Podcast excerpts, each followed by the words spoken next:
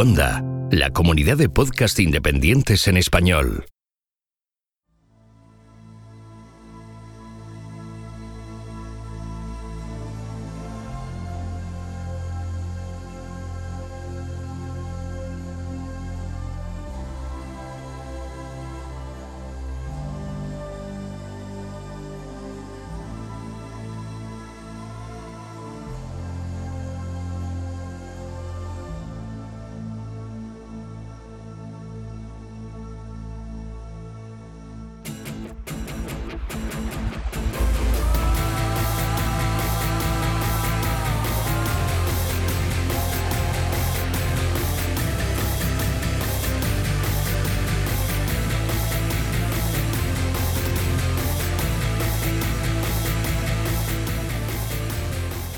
Esto es Istocast, no es Esparta, pero casi. No es Puerto de Palos, no es la Española, no es Jamaica, no es Guadalupe y tampoco es Santa María de Belén. Pero de todos esos sitios vamos a hablar porque vamos a hablar de las batallas de Cristóbal Colón. Yo, en un tema que desconocía, pues sí, efectivamente hay batallas, bueno, en las que tuvo que ver Cristóbal Colón.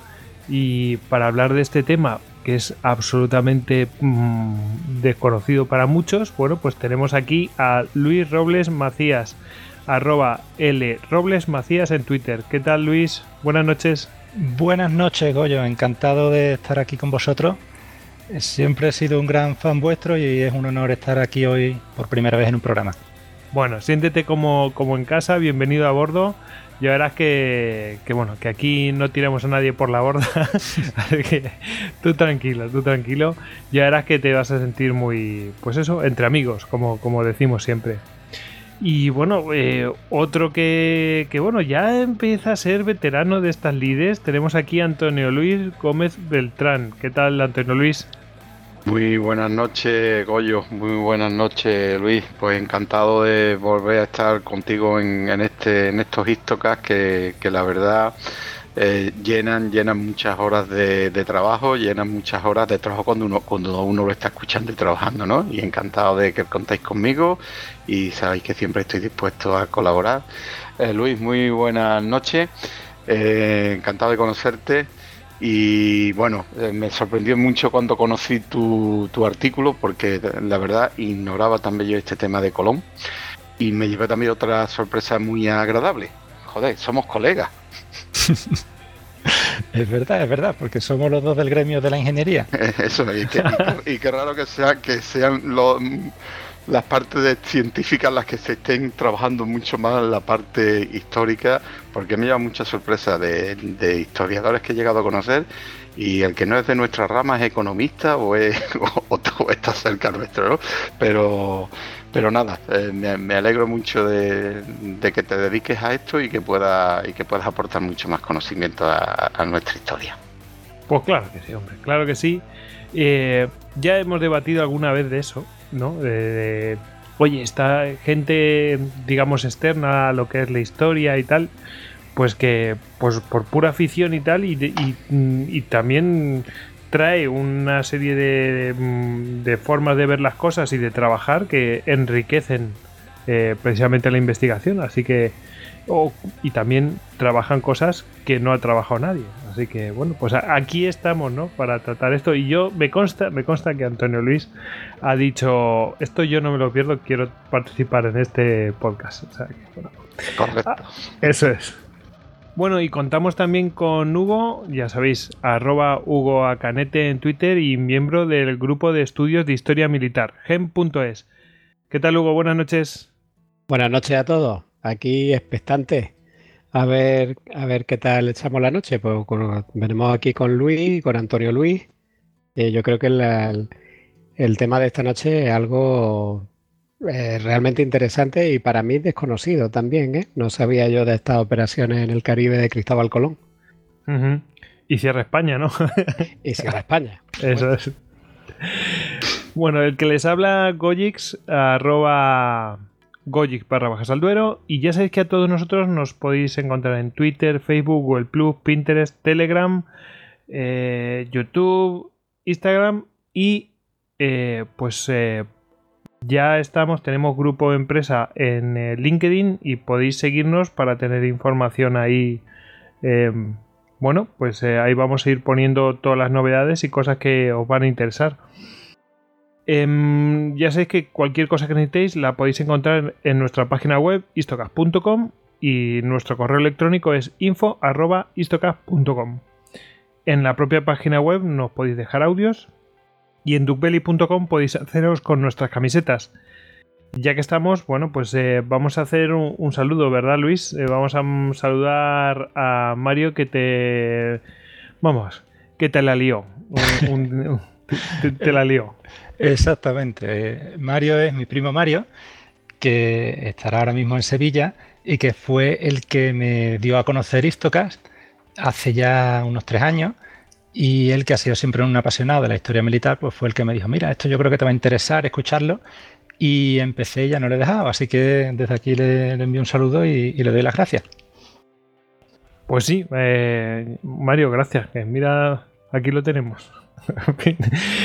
bueno, em, también aprovechamos para mandar saludos a la gente que está en Bélgica y nos, y nos escucha. Y a los belgas que nos escuchen desde donde quiera que estén, si es que son hispanohablantes. Bueno, eh, probablemente nos escucharán a través de la app de Istocast para Android y si no, pues lo harán a través de las apps que tiene iVoox, tanto para mm, el entorno de, Apple y tal, como mm, para Windows Phone. ¿Cómo nos podéis ayudar? Pues nos podéis ayudar con los me gusta, los comentarios en iVoox y los 5 estrellas y comentarios en, eh, en iTunes. Y hay gente que dice, pues yo quiero colaborar más. Bueno, pues eh, podéis convertiros en mecenas. Lo podéis hacer a través de Patreon o en Evox eh, con las suscripciones para fans. Y bueno, aparte de otras cosas, pues, pues podéis eh, llegar a escuchar pues esos capítulos que hacemos mm, sobre batallas que salen en películas. Y bueno, pues buscamos paralelismos y bueno, lo, lo vemos desde nuestra perspectiva. Bueno, pues vamos a empezar, Luis. La verdad es que tendremos que ver, eh, claro, todo el mundo mm, pues sabe quién es Cristóbal Colón, ¿no? O por lo menos se hace la idea de quién es, o por lo menos la figura que nos ha llegado, ¿no? A, a nuestros días, etcétera, etcétera. Pero la verdad es que a mí me sorprende mm, que participara en batalla. Yo no tenía ningún tipo de, noticia, ¿no? Mm, casi me lo imaginaba más de navegante, ¿no? Y entonces cuando he oído siempre lo de almirante de la mar océana y no sé qué, y digo, bueno, pues será un título, pues sí, sí, será oficial y tal, pero a título figurativo. Así que realmente estoy, pues nada, a tu disposición y que mm, cuando quieras, pues puedes empezar a contarnos esta vertiente que yo no conocía. Vamos, y que la gran mayoría de nosotros no conocíamos. Pues sí, tienes razón, que Colón tenía el título de almirante de las Indias a partir de 1493, una vez que volvió de su primer viaje, y era también virrey y gobernador. Y dentro de esas atribuciones, pues estaba el poder militar sobre las tierras que hubiese descubierto. Y eso hizo que a lo largo de los años que estuvo por allí dando vueltas por el Caribe, pues estuviese implicado algunas veces personalmente en batallas y otras veces simplemente las tropas a su cargo, las personas a su cargo estuvieron implicados en conflictos. Y es un tema que se conoce poco, como dices. Eh, en la mayoría de las biografías de Colón se pasa sobre este tema de puntilla, en la mayoría de las obras de divulgación prácticamente no se menciona y sin embargo, como veremos, fueron bastantes las batallas que, que luchó en América o que por lo menos dirigió Colón. Eh, para este podcast he pensado centrarme solo en las batallas en América. ¿Por qué digo esto? Porque hay quien dice que Colón también luchó en su juventud en Europa en algunos combates navales, hay quien dice que fue corsario, pero esa parte prefiero no meterme porque es una parte muy incierta de la vida de Colón y ya nos meteríamos en el tema del origen, de quién era Colón. Entonces eso prefiero dejarlo de lado y centrarnos eso solamente en lo que son las batallas en América a partir de 1492. Y también decir que bueno, que veremos que en algunos casos Cristóbal Colón participa solo en batallas, pero en la mayoría de los casos le acompaña a su hermano, Bartolomé, uno de sus hermanos, y muchas veces es el protagonista de, de los combates. Entonces, casi casi que este podcast se podría llamar Batallas de Cristóbal y Bartolomé Colón. Pero bueno, por no hacerlo demasiado largo, Batallas de Cristóbal Colón está bien. Y lo de los colores sonaría un poco raro. Sí. Bueno, seguimos, seguimos. Entonces, bueno, yo había mm, pensado bueno, que la mayoría de la gente conoce lo básico de Colón, no creo que haga falta repetirlo, pero bueno, el primer viaje, que es el más famoso, el que todo el mundo ha oído hablar desde pequeñito en el colegio, pues salió en 1492, de palos, con tres naves. Bueno, no vamos a rehacer ahora ese relato. Simplemente decir que en ese viaje pues descubrieron unos territorios, unas islas, Cuba, la Española, y eh, no hubo conflicto armado, con, por lo cual no vamos a hablar de batallas de ese viaje, pero sí que hizo una cosa Colón que fue que construyó una fortificación en la española, que dejó allí una guarnición de unos treinta y tantos hombres en un fuerte al que llamaron Fuerte Navidad. Ya digo, no hubo ninguna batalla, volvieron a la península con las dos naves que sobrevivieron y dieron cuenta de lo que había pasado y eh, ya terminó ese viaje de exploración. Fue entonces cuando a Colón se le nombró oficialmente almirante, cuando empezó a tener cargos militares y a partir de ahí sí que empieza eh, su rol como, pues como, eso, como almirante, como jefe de... como comandante, vamos. Exactamente. Y eso fue, pues, eh, empezó pues enseguida, porque en 1493, el mismo año en que había regresado de ese primer viaje de descubrimiento, los reyes muy rápidamente pusieron en, en marcha una gran flota de 17 naves con 1.500 personas a bordo que enviaron hacia el Caribe para, consolidar lo que Colón había descubierto y había reclamado para la corona de Castilla. Porque está bien plantar una bandera en una playa, pero eso no, basta. Hay que llevar allí una proyección de fuerza, una muestra verdadera de poder para sentarse en el territorio, controlarlo y defenderlo de otras potencias que quieran apoderarse de ella. Entonces, eh, yo decía, la corona montó esta gran armada y eh, a bordo de ella embarcó Colón y partieron de Cádiz hacia el Caribe en septiembre de 1493. Entonces, eh, en esta armada se conoce bastante bien quiénes iban a bordo y se sabe que había una cuarta parte de, de la gente que iba a bordo eran marineros, eran tripulantes, que fueron y volvieron con las naves, pero de los que no eran tripulantes, de los que eran de verdad pasajeros, el, más o menos la mitad de esos pasajeros eran hombres de armas, con lo cual se ve un componente militar muy importante. Del resto había gente de diversos oficios, pero había también gente que podrían servir a una operación militar, por ejemplo, eran herreros, eran carpinteros, aserradores, había un médico. Que lo mismo servían para una cosa como que servían para la otra. Exactamente, lo mismo te montaban una iglesia que te montaban un fuerte y, eran necesarios para todo. Que lo mismo te hacían herramientas que te hacían espadas o lo que fuera. Exactamente. Entonces es una expedición que tiene un componente importante militar. Últimamente los historiadores han dicho que también era una expedición de población, porque es verdad que hubo 30 agricultores que fueron en este viaje, por ejemplo, pero quieras que no es una minoría. Sobre los 1.500 que decimos, lo que era población que fuesen allí a cultivar la tierra y a sentarse, digamos, en plan pacífico, era una minoría. El caso que esta armada pues, se hizo a la mar, partieron de Cádiz, como decíamos, y navegaron muy fácil hasta el Caribe, cogieron, digamos, la autopista de los vientos alisios y las corrientes del Atlántico y llegaron a las pequeñas Antillas, que son las islas a, las que normalmente llegarían todos los barcos que partiesen desde España en los siglos siguientes. Entonces descubrieron las islas que había allí, Dominica, Guadalupe y... Mm, iba a decir que, mm, bueno, esto ya, joder, eh, da un poco de rabia, ¿no? Porque, mm, eh, claro, yo veía guion y todo esto y veía Guadalupe y, y siempre que veo así en Juegos Olímpicos y tal, y veo siempre eh, atletas de Guadalupe y son de nacionalidad francesa, ¿no? Y dices, fíjate, esto lo descubrimos nosotros y al final, pues siempre te quedas con lo más famoso, ¿no? Que Jamaica y, pues eso, Haití y cosas de estas, pero todas esas también, ¿no? Sí, sí, sí, todas las descubrieron los españoles. Lo que pasa que después hubo a lo largo de los siglos muchas vicisitudes y algunas de esas islas, sobre todo las del Caribe, quitando Cuba, las otras, la mayoría pasaron por manos francesas, holandesas, inglesas en distintos momentos.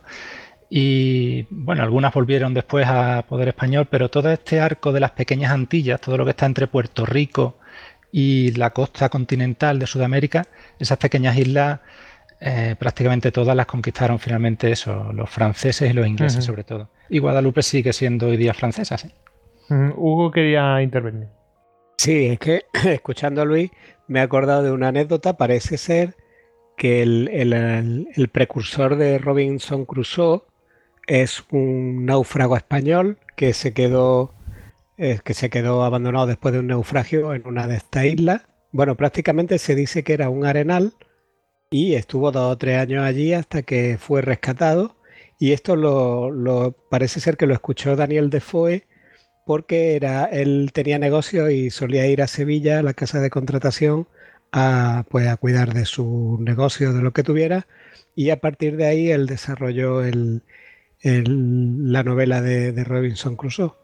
Pues, pues sigo aprendiendo gracias a ti, Hugo, porque no lo conocía ese, ese lado de la historia, así que... Sí, yo lo había escuchado, te tendría que buscar exactamente porque se conoce el nombre de la persona y se conoce la isla en concreto, pero es que ahora mismo no lo recuerdo.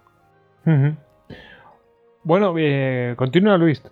Sí, entonces eh, la, armada esta, bueno, era muy poderosa. los indígenas de las islas estas, mm, básicamente yo creo que cuando vieron la gran armada esta, trataron de, pasar lo más desapercibido posible, pero a pesar de ello hubo algunas escaramuzas. No se puede hablar de batallas, de grandes combates, pero sí que hubo escaramuzas, mm, encontronazos, eh, por ejemplo, en la, primera isla en la que desembarcaron, que fue la isla de Guadalupe, hubo un capitán de una carabela que descendió, bajo tierra y se encontró haciendo allí una pequeña exploración con un poblado en el que encontró unos restos que le parecieron brazos humanos, piernas humanas, y rápidamente lo que reportó y lo que todo el mundo concluyó era que aquella isla estaba poblada por caníbales. Entonces, mm, esto tiene cierta explicación y es que en la española, en el primer viaje, los habitantes de aquella isla les habían dicho a Colón y a los que iban con él que tenían unos enemigos que eran otros indios, pero de un, de un pueblo distinto, que les atacaban y que comían carne humana y que venían de unas islas que estaban allí hacia el oriente. Entonces a los españoles eso se le quedó en la cabeza y en la primera ocasión en que vieron algunos restos que a ellos les parecieron que podían ser humanos, pues ya asociaron rápidamente canibalismo y desde entonces no le quitaron el San Benito. Todas estas islas pasaron a ser las islas de los caníbales y así aparecen en los mapas de la época. Y eso les daba también a los españoles un motivo pues, para desconfiar de los habitantes de estas islas y para hacerles la guerra si se terciaba. Qué curioso, esto suena a, peli de, Pirata del Caribe. Miras el mapa y pone la isla de los caníbales. y se queda ahí, ¿no? Hasta que llegue alguien y les cambie los nombres. Sí, sí. El caso que en la misma isla, en, Guadalupe, siguieron haciendo exploraciones a pesar de este, este descubrimiento un poco macabro. Y eh, aquí empezó a írsele un poco veo yo, de las manos la cosa Colón, porque hubo quien bajó de manera organizada, pero también parece ser, según nos cuentan algunos cronistas, que hubo partidas que bajaron de las naves y se fueron a explorar por su cuenta. Entonces fue aquello bastante caótico. Hubo algunos que se perdieron, hubo que esperarle, otros que aparecieron con prisioneros que habían capturado, no se sabe muy bien cómo ni por qué. El caso que, bueno, después de cierta desorganización, acabaron marchándose de la isla con algunos indígenas. Algunos parecían ser caníbales, otros eran más bien víctimas de los caníbales. Bueno, es un poco confuso en las crónicas, pero ya digo, no hubo una verdadera batalla, pero sí se fueron de allí, yo creo, dejando atrás una impresión bastante mm, atemorizadora para los habitantes de la isla que vieron desembarcar a aquella gente de aquella manera. Siguieron, prosiguieron allí, el, archipiélago este de las pequeñas Antillas es como un rosario de pequeñas islas y fueron pasando de una, de una en otra. Y hubo otra en la que tuvieron también una escaramuza, que fue la de Santa Cruz, en la que de nuevo bajaron a explorar, capturaron algunos habitantes y además cuando la barca en la que habían desembarcado unos cuantos expedicionarios volvía hacia las carabelas, vieron una canoa que llevaba siete indígenas. Y entonces, mm, sin mediar provocación, pues atacaron a la canoa y decidieron capturar a los que iban en ella. Hubo una pequeña batalla naval, una micro batalla naval, si se quiere, pero bueno, la primera que, lucharon los españoles en el Caribe. Eh, los, caribes, los eran los habitantes de estas islas eh, que iban en las canoas, se defendieron, dicen los cronistas, con mucha osadía, se defendieron muy valientemente y a pesar de ello pues acabaron derrotados y les capturaron la canoa y fueron apresados y los llevaron a bordo de las carabelas. Y en esta ocasión pues Colón, una de las cosas para mí bastante sorprendentes que hizo fue que de los prisioneros que había había una mujer y esa mujer pues se la entregó a un amiguete que viajaba allí en la expedición con él, que se llamaba Michele Cuneo, era de Génova. Y este Cuneo pues ni corto ni perezoso, pues perpetró una violación sobre esta indígena y encima lo contó en una carta que envió a Génova más tarde, como van agloriándose de aquello. Entonces fue bastante, no sé, un episodio bastante lamentable, pero que de nuevo explica un poco que, que dase una mala impresión en estas islas, en toda esta población de los Caribes, que veremos que después eh, tendría consecuencias. Tendría consecuencias y, estas poblaciones serían más hostiles de lo que a lo mejor tendrían que haber sido de manera natural a los españoles. Pues oye, yo debe ser la primera batalla mm, documentada entre europeos y americanos. Pues yo creo que sí, yo creo que sí. Y además, vamos, está contada por un testigo ocular, por este mismo Miquel Cuneo que decía con lo cual, vamos, eh, hay un testimonio fehaciente y sí, por la fecha yo creo que no hay duda. No contamos a los vikingos porque no hay atestiguado todavía nada de que tal. Pues eso. Bueno, mm, seguimos, seguimos.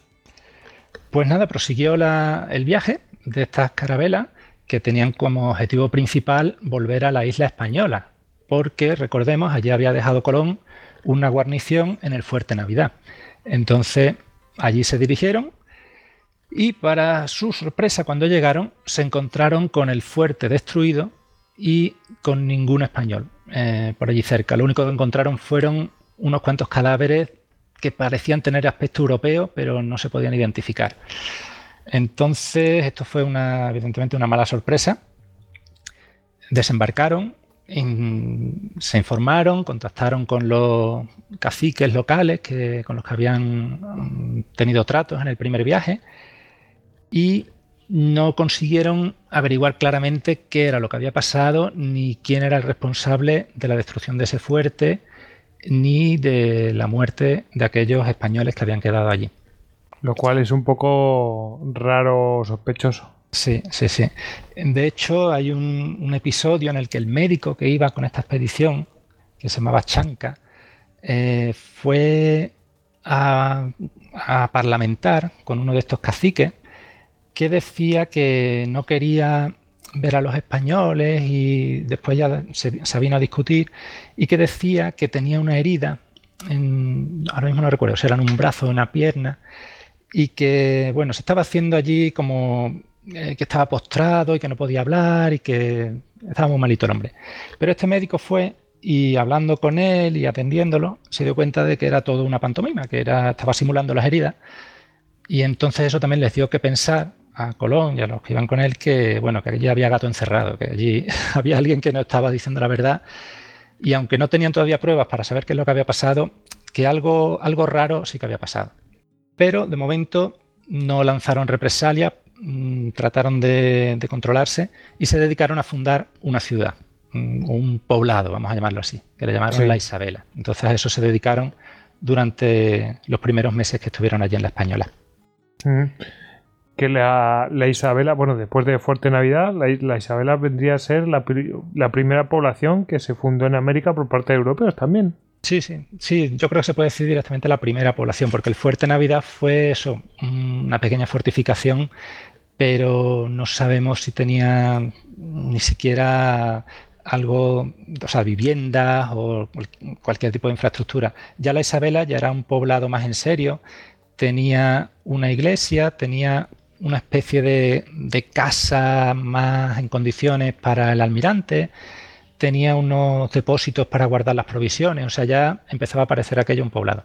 La verdad es que está interesantísimo porque, pues eso, van pasando de isla en isla, van explorando, es como, pues esta, pues un, de película, de película total. Muy bien, pues los dejamos ahí de momento en la española. Luego veremos que la situación en la española se degradó y mucho, pero de momento se dedicaron a, construir la, la ciudad esta, a prepararse. La mayoría de los barcos volvieron a la península, los capitaneó Antonio de Torres y dejaron allí a los pasajeros en la isla. Y Colón empezó a preparar lo que de verdad fue la parte de exploración de este segundo viaje, que consistió en, un, viaje de exploración que montó desde allí, desde la Española, para ir a buscar el continente.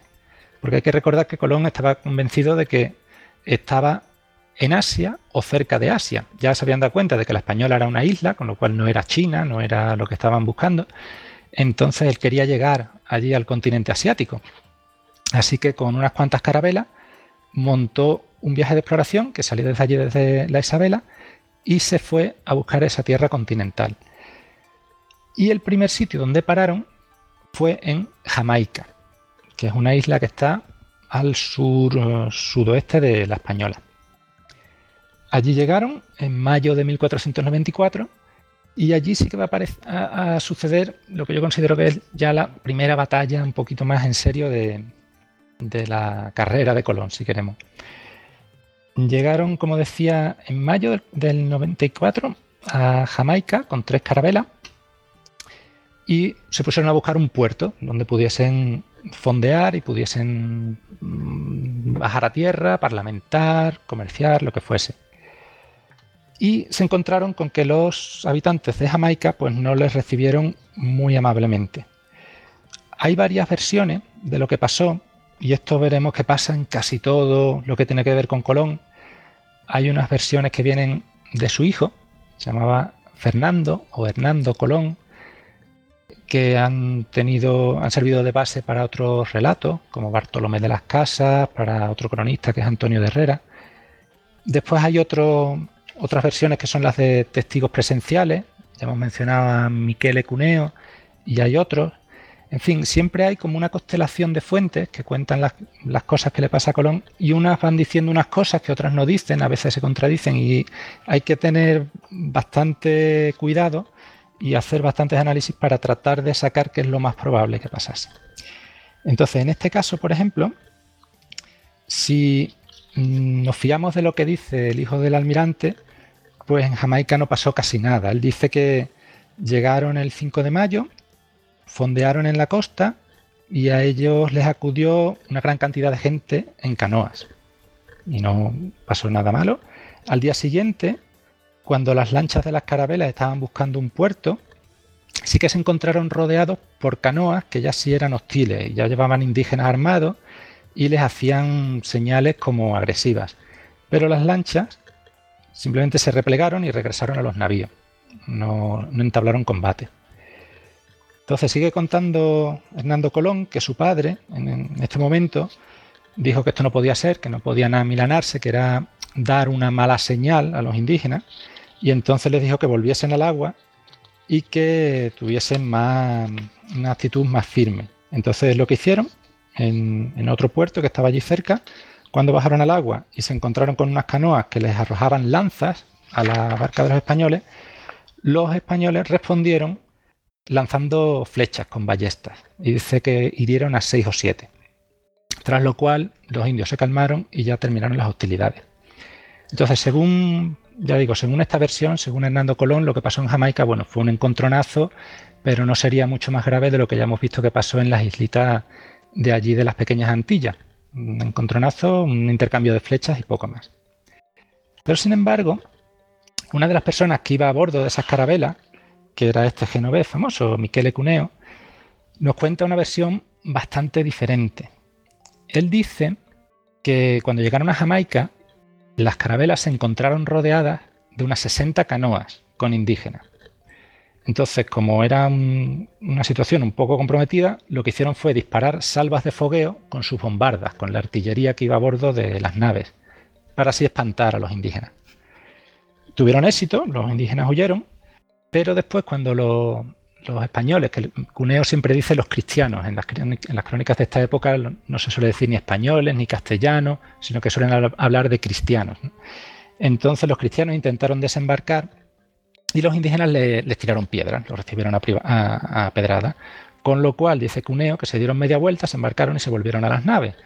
Y él también dice que Colón dijo que esto era inaceptable, que era una falta de firmeza que no se podía tolerar, y entonces les ordenó que volviesen a tierra, esta vez armados con ballestas y con bombardas. Dice que en, en las lanchas montasen unas piezas de artillería pequeñas que son las bombardas. Entonces sigue diciendo Cuneo que se dirigieron a la costa, los indígenas aparecieron de nuevo para lanzarles piedras y entonces los, que iban a bordo de las lanchas de desembarco empezaron a lanzar ballestas y empezaron a tirar con la artillería y causaron pues una escabechina entre los indígenas. Da unas cifras de bajas, bueno, de unos 20 indios caídos. Dice Cuneo que esto pasó al final del atardecer y que antes de que fuese de noche se volvieron a las carabelas y que al día siguiente, cuando volvieron a desembarcar, ya los indios estaban muy pacíficos, implorando paz y ya no hubo más combates. Eh, se parece la versión que acabo de leer a la de Hernando Colón, pero esta es como más, más cruda, hay, muchos más, hay mucha más sangre. Aquí son 20 muertos, en el otro lado eran, bueno, 6 o 7, unas flechitas. Y además, este detalle de cuneo, a mí particularmente me interesa eso de que montasen artillería en las lanchas de desembarco, porque veremos que hay otra batalla más adelante en la que parece ser que hicieron lo mismo. Eso no es, o sea, quiero decir, eso, a ver, hay cosas que se pueden exagerar o, inventar, pero eso es un invento un poco inverosímil, si es que es un invento. O sea, que tiene visos, a mi modo de ver, de credibilidad. Sí, yo estoy de acuerdo y sobre todo que en aquella época este procedimiento de montar artillería en pequeñas embarcaciones, por lo que parece, era bastante novedoso. Mm, hay muy poca documentación de esta época que hable de ese tipo de operaciones y parece ser como que era algo que estaba empezando, con lo cual si, si fuese el fruto de la imaginación, eh, parece como mucha casualidad que justamente acertase con algo que se iba a empezar a practicar en poco tiempo. Em, Antonio Luis, ¿tú querías intervenir? Sí, yo me gusta comentar un tema porque conozco el trabajo de Luis y me encantó mucho. Y, él hace referencia efectivamente a varias fuentes, ¿no? Y entre las fuentes está Bartolomé de las Casas. Que yo pongo siempre un poco entre paréntesis la correlación que, hizo este señor sobre las Indias, ¿no? La verdad que el relato, que hace Luis de, cómo lo manifiesta Cuneo, eh, creo que, es de una persona que conoce la táctica, que conoce los elementos y para mí mm, tiene mucha más velocidad eh, lo que dice Cuneo. Yo imagino que Luis te daría mucho trabajo el tener que comparar esas tres fuentes y sobre todo cuando es el hijo de Colón el que lo deja como muy light, muy light, ¿no? Eh, probablemente fue que no intervino y estaba y, estuvo fuera del contexto, ¿no? Pero pienso que la forma que tú expones tu relato en tu artículo eh, para mí tiene mucha más credibilidad lo de lo de Michele Cuneo. Sí. Mm, de hecho, Hernando Colón no estaba aquí en esta expedición porque por estos años era todavía un niño muy pequeño. Veremos que más adelante, en otros combates, sí está en persona. Pero en esto lo que escribe en su crónica es lo que oyese, lo que su padre le contase, pero no es en absoluto un testigo de primera mano. Bien. Tiene, tiene entonces el viso de, que tu opción por, cuneo es la, correcta. Bueno, seguimos. Eh, o, lo que quisieras comentar, Luis. Sí, nada. Sobre este, este pequeño combate hay un tercer cronista que es Andrés Bernaldez, este hombre era un sacerdote en Los Palacios, un pueblo de Sevilla, que resulta que alojó a Colón en su casa eh, años más tarde y entonces pues tuvo acceso a información de primera mano. Y en su relato eh, habla también de este, de este encontronazo con los indígenas en Jamaica, dice que las canoas que les tiraron muchas varas a los españoles eh, sin embargo aporta un pequeño detalle, que es que dice que en medio de ese combate que relata Cuneo, que los españoles llegaron a desembarcar y entre otros desembarcaron con un perro que fue el principal causante de que los indígenas saliesen huyendo, un perro de estos de combate que llevaban los españoles por aquella época, que también me parece un detalle interesante porque veremos que aparece también en otras batallas este, esta arma, ¿no? no arma secreta, pero esta arma española que para los indígenas era muy sorprendente porque nunca habían visto un perro, eso no existía allí en aquella isla. Y además dice también ese detalle de que después de ese combate con ballestas y con bombardas, desembarcaron. Con lo cual eh, se le puede llamar a esto una operación anfibia verdaderamente. No solo fue un intercambio de, disparos entre barcos y la costa, sino que hubo verdaderamente un desembarco en la orilla, con lo cual se puede decir que es un combate anfibio. Y esto es un detalle, pero bueno, veremos que que a los que les gustan los récords y los que les gusta decir cuál es la primera batalla de tal tipo en la historia, pues esta podría ser quizás la primera operación anfibia en la que hubo apoyo artillero desde naves hasta la costa. es, una anécdota, pero bueno, es curioso reseñarlo. No, no, tiene sentido. Bueno, em, ¿algo que comentar o seguimos? Seguimos. Yo, que, yo sí me gustaría hacer un comentario a lo último que ha dicho Luis, porque claro, el término de anfibio es un término muy moderno, término que, corresponde prácticamente al siglo XX y, lo mismo que operaciones combinadas, operaciones conjuntas, eh, modelo operacional.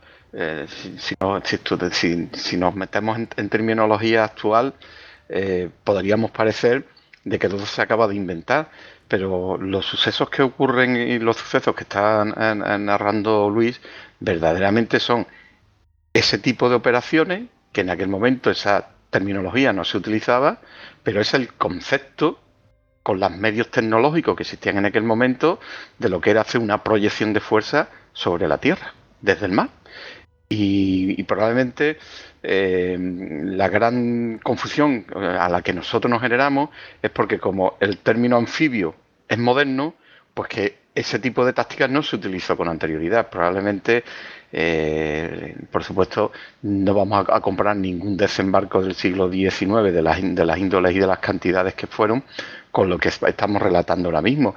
Pero sí es cierto que es bajo un patrón, se, utiliza un patrón, unas fuerzas navales que se acercan a la costa eh, con unos elementos de transbordo, eh, barco, playa, con elementos armados que hacen la proyección en fuego sobre las que hacen los que están haciendo la defensa y facilitar el desembarco de la infantería. El concepto está abordado, yo lo tengo claro. En ese, en, ese momento Colón estaba utilizando un concepto táctico que después tecnológicamente se desarrolló en el siglo XX. Bueno, ¿cómo lo ves? Luis, ¿tú cómo lo ves? Pues totalmente de acuerdo, totalmente de acuerdo. De hecho, eh, estuve leyendo para preparar el artículo que ha mencionado Antonio Luis, que luego si acaso puedo dar la referencia. Eh, una de las fuentes que consulté fue un libro sobre historia de la guerra anfibia escrito por una pareja de autores, creo que son estadounidenses, pero bueno, David Trim y Mark Fisher. Eh, se llama, bueno, Guerra Anfibia entre 1000 y 1700.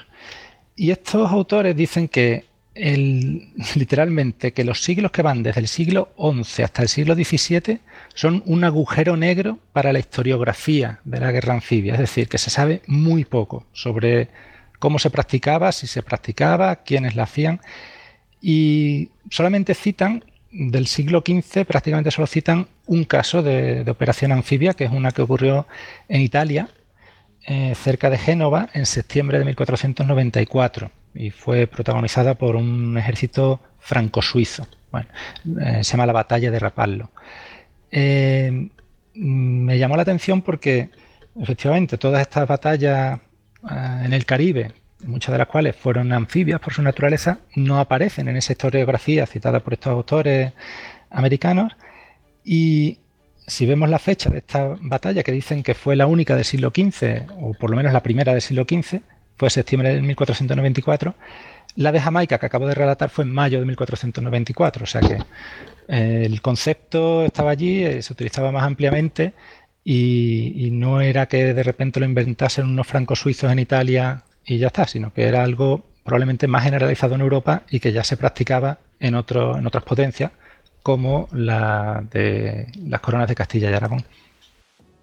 Pues yo creo que ahí hay que apelar un poco, como digo siempre, al sentido común. O sea, si tenían espingarda y podían moverla, pues es lógico que, se aprovechasen de ella, ya fuesen botes o si podían tirar de ellas con caballo y carro o como fuera. Si al final, en los modos de hacer la guerra, uno intenta aprovechar los recursos que tiene al máximo, ¿no? Entonces es muy probable que con, los distintos tipos de piezas de artillería, que en aquel tiempo eran todavía muy incipientes, pues tratasen de, de aprovecharla en el combate en, en, cualquier entorno, con lo cual el sentido común dice que si a alguien se le ocurrió ponerla en un bote, pues obviamente iban a hacer uso de ella si se veían en un momento comprometido.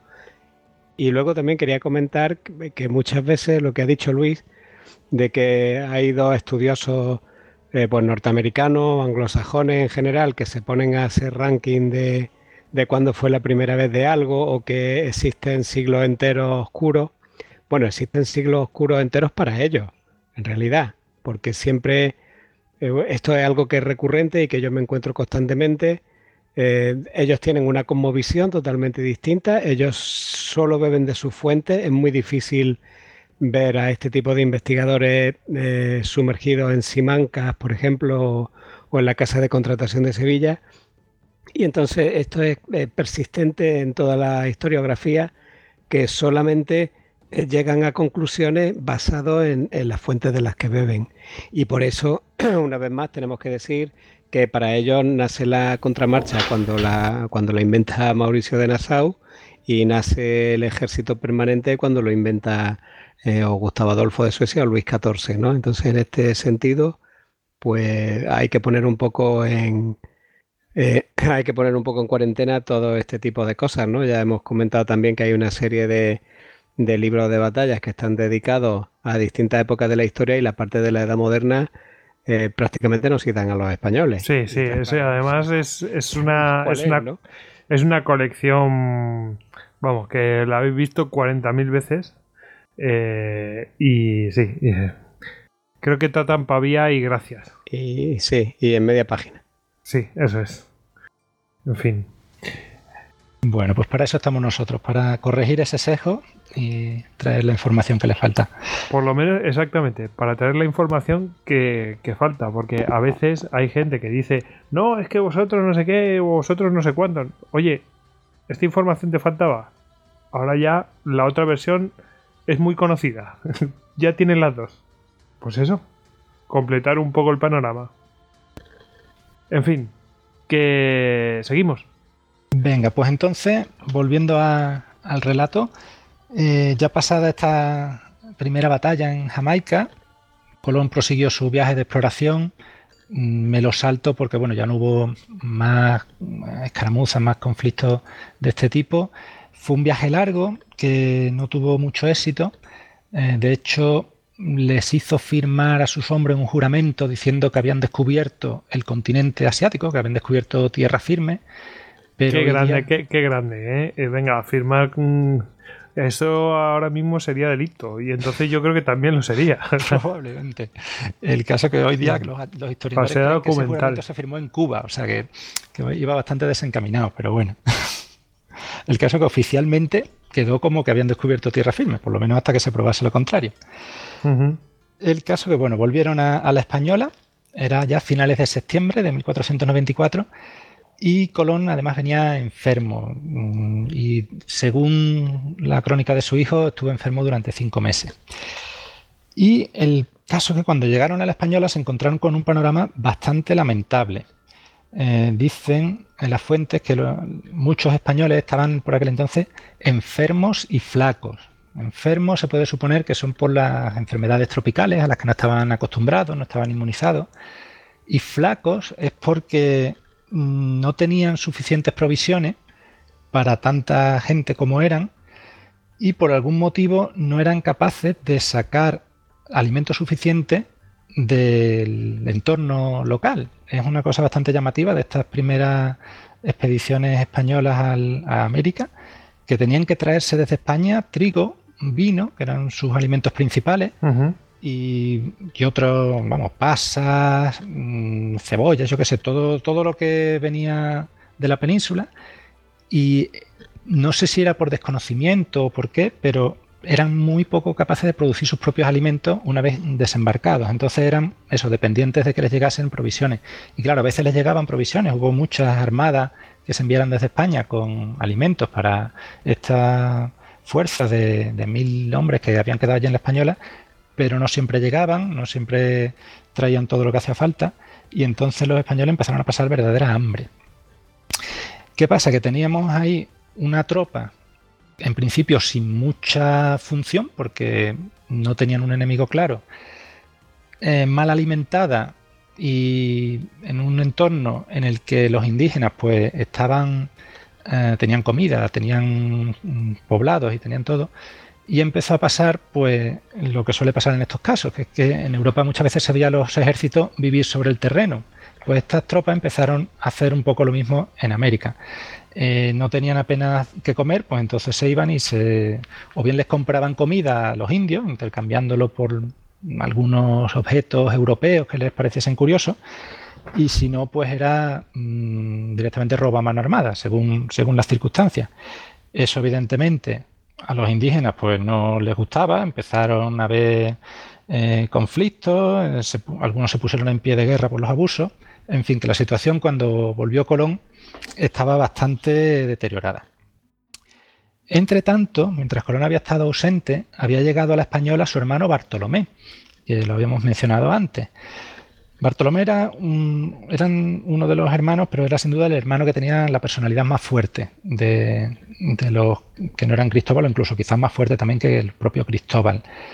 Y había estado por Inglaterra, parece ser, había estado por el extranjero buscando financiación para el viaje de Colón, pero al final había vuelto a la península y cuando volvió, pues rápidamente se embarcó en las primeras carabelas que zarparon para la española y llegó allí en 1494. Y esto a, Cristóbal Colón le vino muy bien porque él estaba enfermo, el otro hermano que estaba con él, que se llamaba Diego, era un hombre que no valía para mandar y no valía para gobernar un poblado, ni, a tropas, ni a nadie. Y Bartolomé sí, entonces Bartolomé fue el pilar de la administración colombina. Sobre el que se apoyó, ¿no? Exactamente. Su mano, su mano derecha. Sí, sí, sí. Además pues era de la familia, con lo cual... Exactamente, y eso era muy importante para Colón, que siempre barría para sí y para su familia, eso lo tenía muy claro. Entonces, Bartolomé pues, fue el protagonista de las cosas que voy a contar. Aunque Colón estaba físicamente allí, por su estado de salud y por todo, pues eh, digamos que delegó prácticamente todo en Bartolomé. Entonces, eh, se había deteriorado mucho la situación. Y eh, esto se deterioró tanto que terminó en una guerra abierta. Y vamos a ver los pasos que, llevaron a eso. parece ser que por culpa de estos encontronazos entre soldados que buscaban comida, indígenas, la pérdida de disciplina entre la tropa, etcétera, pues unos indígenas decidieron asediar a un contingente de 50 españoles. Eh, resulta que el jefe de estos españoles se llamaba Alonso de Ojeda y veremos que es una persona que vuelve a aparecer en la historia más adelante. Y los indígenas eran de la tribu del cacicazgo de Caonabo, y Caonabo era uno de los señores más poderosos y parecía ser de los más hostiles. El caso que hubo este asedio, esta situación, las fuentes son un poco confusas sobre qué es lo que pasó, pero al final los españoles se salvaron. Mm, fueron evacuados porque les llegaron refuerzos. Otras fuentes hablan de un asesinato de, que, de 10 españoles a manos de indígenas en otra emboscada, en otro sitio. Eh, que a cuenta de ello los españoles lanzaron operaciones de represalia. otros dicen que fue porque habían descubierto quién había sido el que había ordenado la destrucción del fuerte de Navidad y fueron a por él. En fin, las fuentes aquí son confusas, son contradictorias entre ellas, pero sea como sea, se llegó a una situación en la que la mayoría de los caciques de la isla se pusieron de acuerdo para sublevarse, para juntarse y para derrotar a los españoles y echarlos al mar. Y se pusieron de acuerdo todos, menos uno, eh, que se llamaba Guacanagari. perdonadme por los nombres de los caciques, que ah, saldrán más, son dificilillos, pero bueno. Eh, Nada, sin problemas. pronuncian mejor esos, eh, esos caciques que yo cualquier palabra francesa. Así sí, que sí, sí, aquí nadie domina el canibalés. el caso que Guacanagari era el cacique quizás con el que tenían la relación más amistosa desde el principio.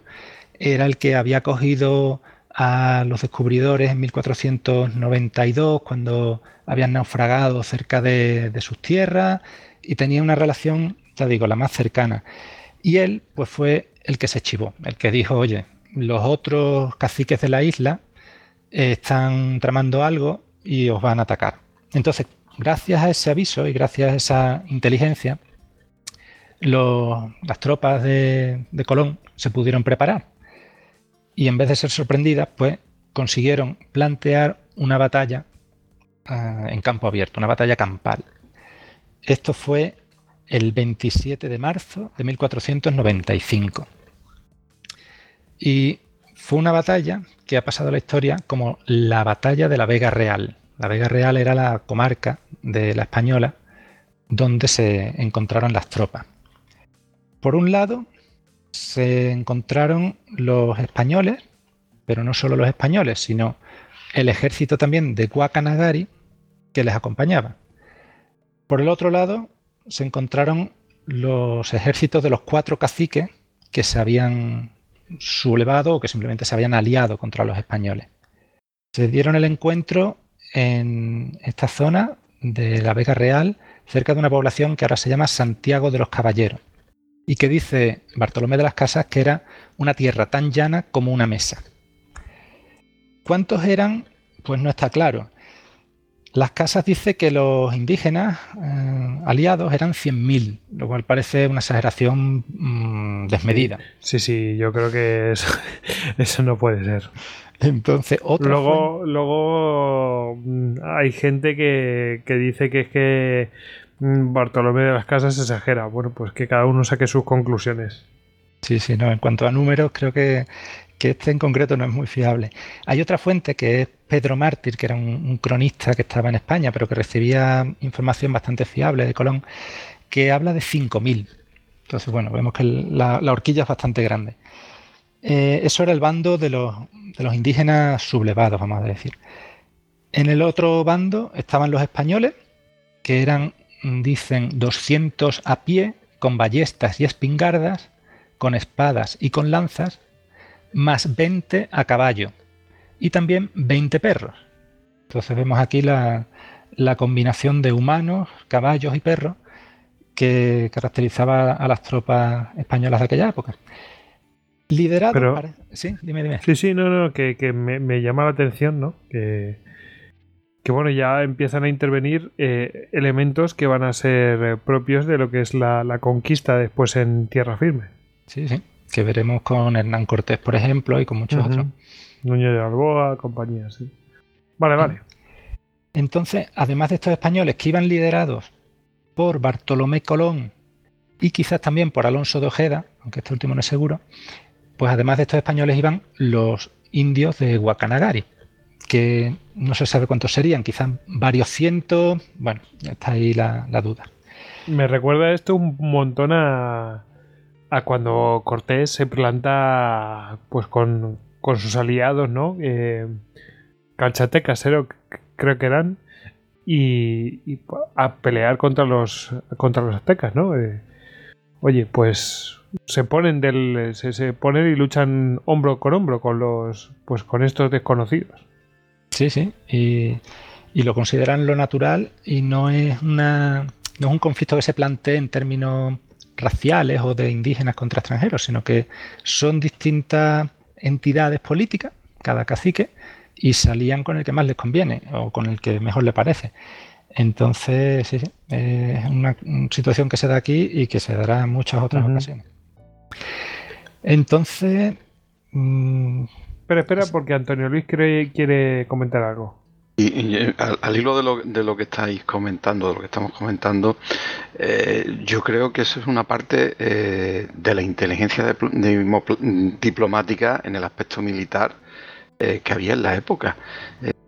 Estos señores, los que van a ser los conquistadores, los los que han descubierto el tema, ignoran totalmente de la situación, ignoran la geografía, ignoran la capacidad de alimentarse, pero si son capaces de descubrir las desavenencias que existen en las, distintas tribus, puesto que en estas islas no existen estados, no existen naciones que, que hayan dado a un ente superior social y creo que es parte de la inteligencia de estos señores que llegan allí, dice somos 200 pero tenemos 300 eh, o, o, 1000 indios al lado. ¿no?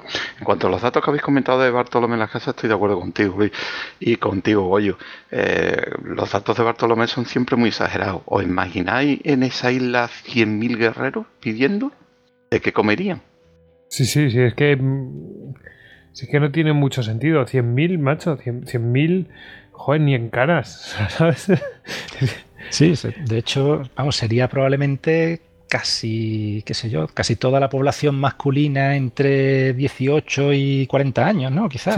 Se, tiene, sí, sí, y, claro, esa es otra, ojo, porque para tener 100.000 guerreros luego tienes que tener un montón de población que también hay que alimentar y que no es y que no está en esa edad y no son hombres.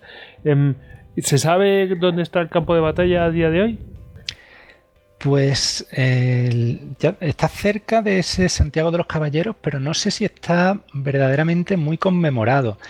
He buscado por internet y algo hay, algo hay, pero no, sé decirte si es un campo de batalla visitable, como puede ser de otras batallas así más que están más en la memoria colectiva, ¿no? Como Waterloo o otras más conocidas pero sí que creo que más o menos se sabe dónde fue. Vale, vale, vale.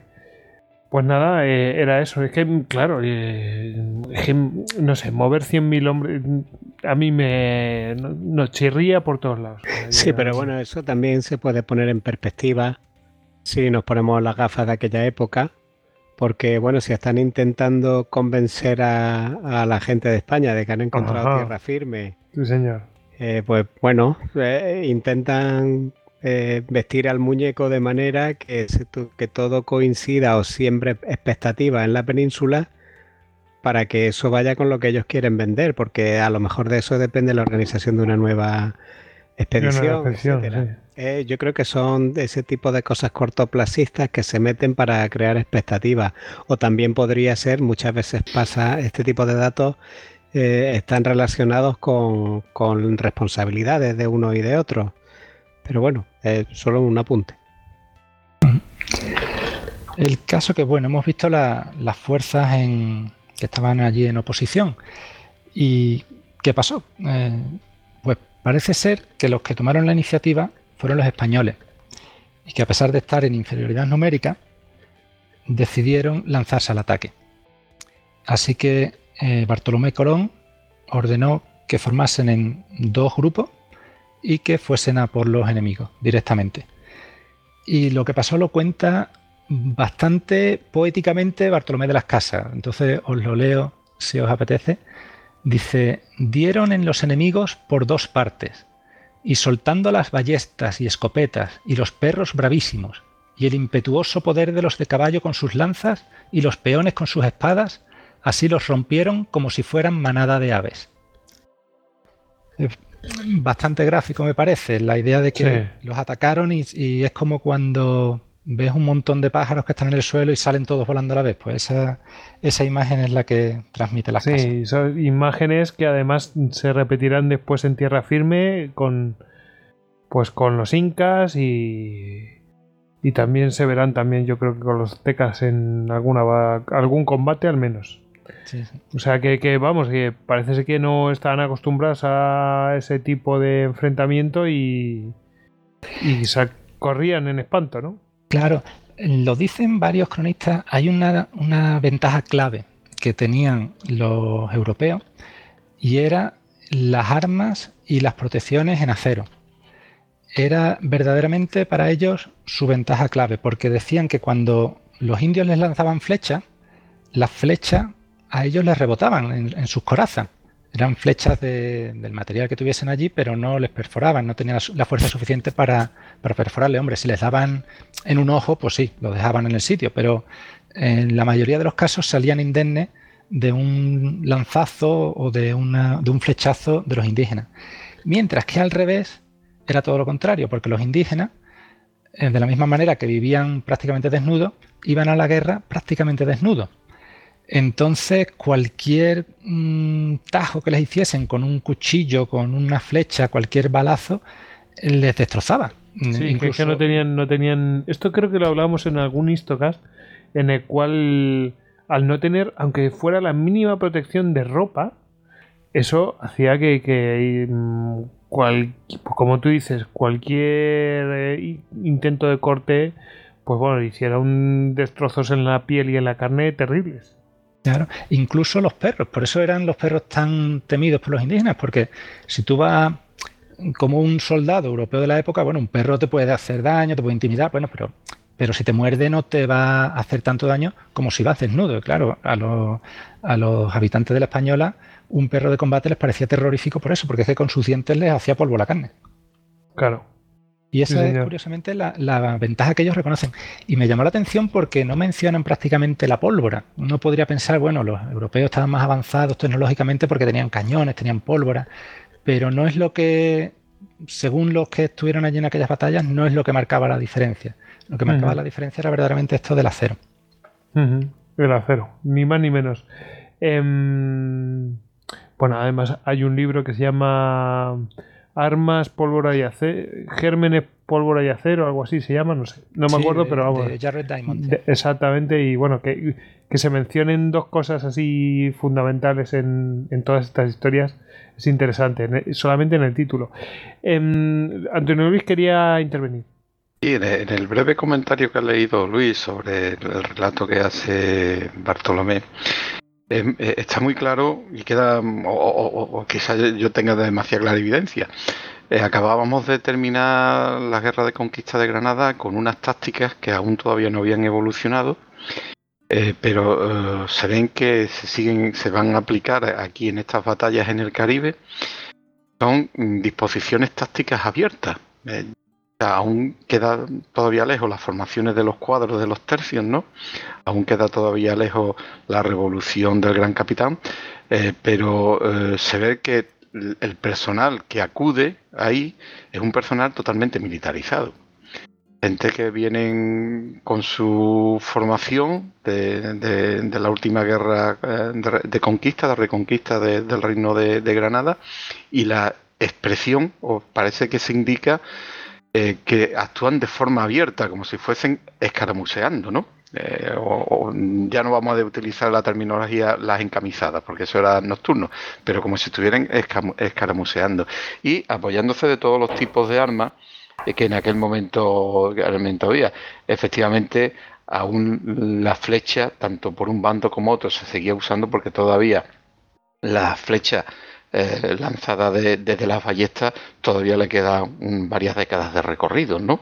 Pero eh, es curioso eh, como todavía la táctica de la infantería en tierra aún no ha empezado a evolucionar y sigue utilizándose pues lo último que se había luchado en las guerras de Granada. Sí, sí. Además, de hecho, conocemos a varios de los soldados que lucharon en estas campañas y muchos eran veteranos de la guerra de Granada, como tú bien dices. Bueno, pues eh, seguimos, seguimos. Bien, pues terminada esta batalla, mm, claramente vencen los Colón y dice las casas que después continuó lo que le llama una guerra cruel durante nueve o diez meses en las cuales pues fueron persiguiendo a los distintos caciques que habían se habían coaligado contra los españoles, pues los fueron persiguiendo, derrotando, saqueando sus poblados, etcétera. Fue una operación de castigo. Y cuando vamos a ejercer la victoria, vamos. Claro.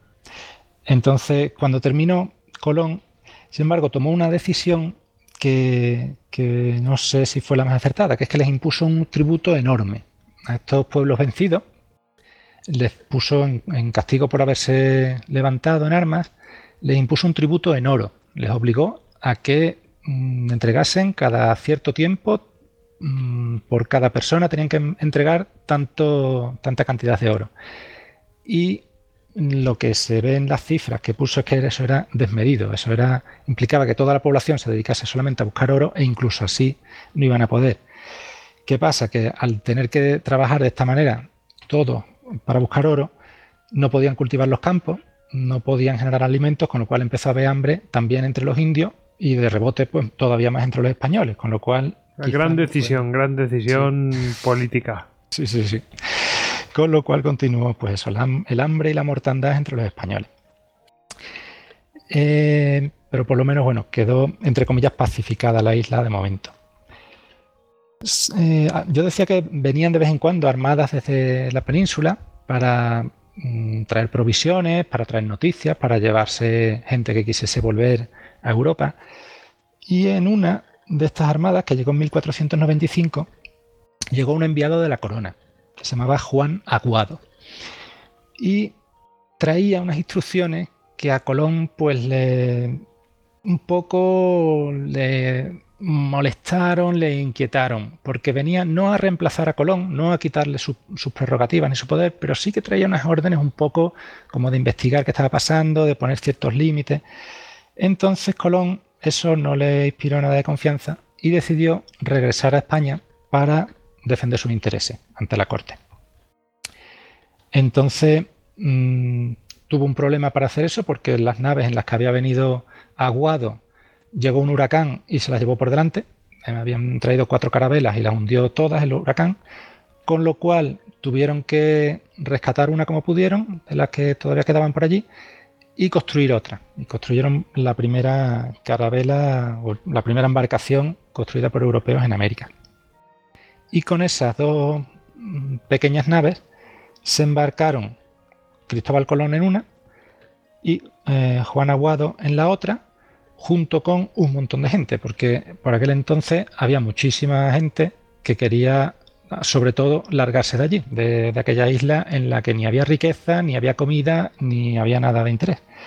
Entonces, esas, esas carabelas pues, eh, partieron abarrotadas con esta gente, más algunos indios esclavizados que se llevaban también, más todo lo que pudieron, y partieron hacia, hacia Europa. ¿Qué pasó? Que eh, primero eran mucha gente para tan poco barco y tan pocas provisiones como llevaban. Y segundo, Colón se empeñó en tomar una ruta para volver a Europa que no era la normal. La normal que era la que habían cogido en el primer viaje, el de 1492. Que Recordemos eh, eh, cuántos, cuántas vueltas había hecho ya Colón. Colón esta era la segunda vez que volvía. O sea, esta era la, segunda. Es decir, que solamente había vuelto una vez. Él solamente había vuelto una vez. Ya había gente que había vuelto dos veces. E incluso algunos tres veces. Vale, pero en el mejor de los casos sería la cuarta. Bueno, eh, Mm, espérate, te lo digo exactamente, porque esto sí, pero yo, a lo que me refiero es que realmente no tenían tanta experiencia como para ponerse a experimentar. Sí, sí, sí. No, de hecho, esta era la quinta vez que volvían barcos desde el Caribe hasta la península. La primera vez fue la del viaje de descubrimiento de 1493 y después ha habido otras tres y ya esta era la quinta. En, en una de ellas, solamente en una, Colón le había recomendado al que la hizo, que era este Antonio de Torres en su segunda vez, que cogiese, no por la ruta normal, sino que cogiese hacia el este y que fuese bordeando las pequeñas Antillas, un poco hacer al revés lo que habían hecho cuando vinieron, que habían venido por Guadalupe, por la isla esta de Santa Cruz, Puerto Rico, etcétera, pues él dijo que se volviese por allí. Este Antonio de Torres lo había intentado, estamos hablando de eso de principios de 1495, y se había encontrado vientos contrarios, corrientes contrarias, aquello era un desastre, entonces nada, lo abandonó y puso rumbo al norte y se volvió a la península por donde siempre. Pero esta vez, en 1496, Cristóbal Colón, pues ya digo, se empeñó en volver otra vez por aquellas tierras, por rumbo al este. ¿Y qué pasó? Pues que se encontró también con vientos contrarios, con corrientes contrarias, avanzaba muy lentamente y se encontró en una situación que empezaba a ser crítica porque llevaba, ya digo, dos barcos pequeños con pocas provisiones y eran 200 y pico personas. Y se les empezaron a acabar los alimentos y empezaron a hacer cuentas y se dieron cuenta que no llegaban a España. Y entonces esto obligó a Colón a cambiar de rumbo y a tener que ir rápidamente hacia alguna tierra habitada para aprovisionarse de lo más necesario. Entonces, al cambiar de rumbo, llegaron a la isla de Guadalupe, que era la que habíamos visto al principio de esta historia. Que la mencionamos, sí, señor. Claro. Que como ya vimos por lo que había pasado en aquellos días, pues lo habían avanzado bien poco, ¿eh? ¿Cómo, cómo? Que habían avanzado bien poquito. Sí, sí. Sí, sí, vamos. Y uno hace la media al día de cuánto avanzaban y es que estaban prácticamente clavados, con lo cual estaba claro que por ahí no era por donde se tenía que regresar. Eh, de hecho, hay un historiador que es Samuel Morrison, que es el que ha estudiado más en detalle a Colón como navegante, todas las rutas, los puertos donde estuvo. Este Samuel Morrison escribió en los años 40 y, era de la Universidad de Harvard y consiguió ir en un yate fletado por la Universidad de Harvard explorando y recorriendo exactamente las mismas rutas y las mismas islas por las que había estado Colón. Así que lo vio de, primera mano. Y normalmente es un, historiador que bueno, pone a Colón siempre por las nubes, prácticamente lo canoniza. Pero en este caso, él dice que esta ruta fue muy mal elegida, literalmente. O sea, que, todo el mundo está de acuerdo en que esto no era lo más acertado. Así que, como decíamos, Colón ordena cambiar el rumbo, dirigirse a Guadalupe de manera urgente y allí llegan en abril, el 10 de abril de 1496. Los 225 cristianos, que tengo aquí los datos de, las crónicas, y 30 indios. Llegan allí a la isla y eh, lo primero que hacen es dirigirse a los indígenas de alguna manera y pedir provisiones. es decir, por favor, podéis darnos comida, venimos aquí un poco desesperados. Eh, los indígenas mm, se hacen un poco los suecos, los que se encuentran, y les dicen, sí, sí, mm, os las daremos, pero en otro sitio de la isla. Entonces les le piden que den la vuelta a la isla y que en la banda del norte, que allí ya sí, ya, ya sí eso, les dejan bajarse de las carabelas y les dan comida. El caso que Colón y Aguado cogen sus dos carabelas y le dan la, vuelta a la isla. Y cuando llegan, pues lo que se encuentran es un recibimiento eh, armado. No se encuentran allí con las indígenas eh, voluntariamente llevándoles frutas tropicales, sino que se encuentran con otro tipo de recibimiento. Bueno, eh, la, cuestión aquí es, mm, a ver, saber mm, si realmente está planeado o acordado o qué por parte de los indígenas, no sé, me parece raro uno. Todo, todo aquello los enviaron a la boca del lobo donde sabían que había alguna tribu que era muy hostil. Bueno, yo creo que eh, en esta isla que es muy pequeñita, porque no, es como la española, la española ya es una superficie bastante grande, tiene varios caciques enfrentados entre ellos. Guadalupe es muy pequeña y yo creo que allí todo era una unidad. No, creo que fuesen tan, tan complejas las relaciones dentro de la isla. Pero sí que pudo ser un acto deliberado de enviarlos a una zona que era más fácil de defender quizá que no donde habían llegado al principio. Pero bueno, eso son especulaciones, porque lo que, lo que nos dicen las fuentes es simplemente eso, que, que les dijeron que se dirigiesen a la otra. Estoy buscando las citas textuales para ver exactamente. Dice, em, las barcas, o sea, las naves cuando llegaron al sur al principio decían que querían desembarcar, pero no pudieron porque hacía mucha mar. Y salieron del monte muchas mujeres con sus arcos y flechas para defender que no desembarcasen. O sea que ya al principio, en el primer encontronazo, ya había ya eran hostiles. de por medio. Ya, eran hostiles. sí, no les dispararon, pero bueno, había arcos allí dispuestos. Entonces, para comunicarse, lo que hicieron fue enviar desde las carabelas a dos indios que venían con ellos desde la española, que eran, digamos, aliados de los españoles, eh, para que fuesen nadando hasta la playa. porque esto es una cosa muy habitual. Los indios solían nadar muy bien y los españoles muy poquito, por lo menos al principio. Entonces estos indios nadaron, llegaron a la playa y se pusieron a parlamentar con las mujeres. Fueron los que pidieron alimentos y que les diesen algo, etc. Y las mujeres les respondieron, aquí estoy leyendo directamente de la crónica de Hernando Colón, les respondieron que se fuesen a la otra parte de la isla donde estaban sus maridos en sus labranzas y que allí hallarían recaudo. Sí, menudo, menudo, recaudo. A ver qué recaudo le dan. Exactamente. Sí, tiene pinta de, bueno, vale, no peleéis con nosotros y con los maridos, que ya, ya ellos se encargan de vosotros. Exactamente. Pues entonces, ¿qué pasó? Pues hay varias versiones de lo que pasó, como casi siempre. Entonces voy a leer primero la versión más conocida o la más aceptada en general, o la de las fuentes que todo el mundo suele leer, que es la de Hernando Colón y Bartolomé de las Casas. Entonces, dice que cuando llegaron a la banda del norte de la isla, cuando estaban yendo los navíos junto con la playa, o sea, acercándose a la costa, dice las casas que salieron infinitos indios dando alaridos y echando millares de flechas a los navíos. Pero estas flechas no tenían ningún efecto porque no alcanzaban. Dice las casas que entonces fueron las barcas a tierra, es decir, que los cristianos empezaron un desembarco, un, asalto anfibio. Eh, sigue diciendo que los indios resistieron con sus armas contra las lanchas, mientras que Colón dice algo diferente, pero bueno, o sea, Hernando Colón, perdón, dice que los indios estaban en la ribera, pero viendo que las barcas armadas querían tomar tierra, no se quedaron allí, sino que se retiraron a una emboscada, y cuando los nuestros llegaron a tierra, los asaltaron para impedirles desembarcar. En fin, que hubo un desembarco y hubo una resistencia de los indios. No se sabe si en la misma línea de playa o un poco más tierra adentro.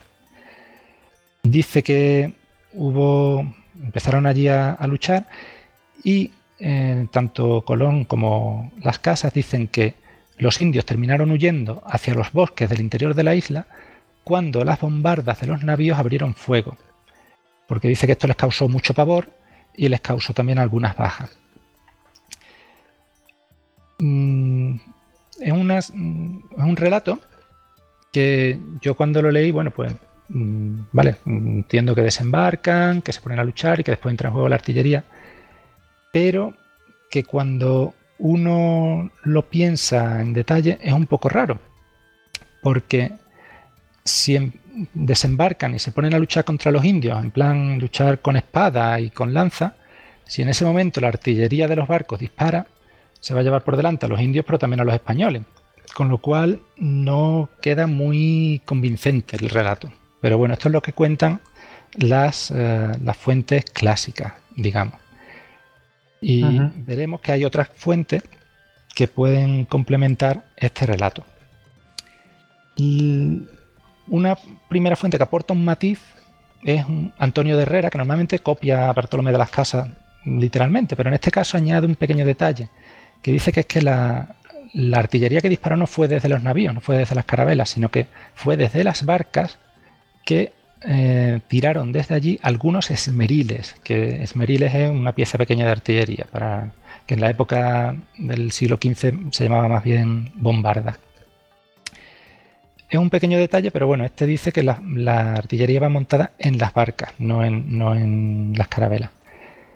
Y hay otro relato que no es mm, teóricamente de esta batalla, es un relato atribuido a Amerigo Vespucci, pero que hoy se considera que es prácticamente de autor eh, apócrifo. Es alguien que escribía en nombre de Amerigo Vespucci, que lo publicó en su nombre, pero bueno, no, es necesariamente algo de, la pluma ¿no? de, este, de este personaje. Eh, en ese relato se habla de una batalla en una isla que se llama Iti, que no se sabe muy bien dónde existe, y que hasta ahora se consideraba una batalla imaginaria. Bueno, un combate entre cristianos e indios, en fin. Pero cuando se lee ese relato en ese escrito de Vespucci, resulta que hay muchísimo parecido con este combate que acabo de relatar.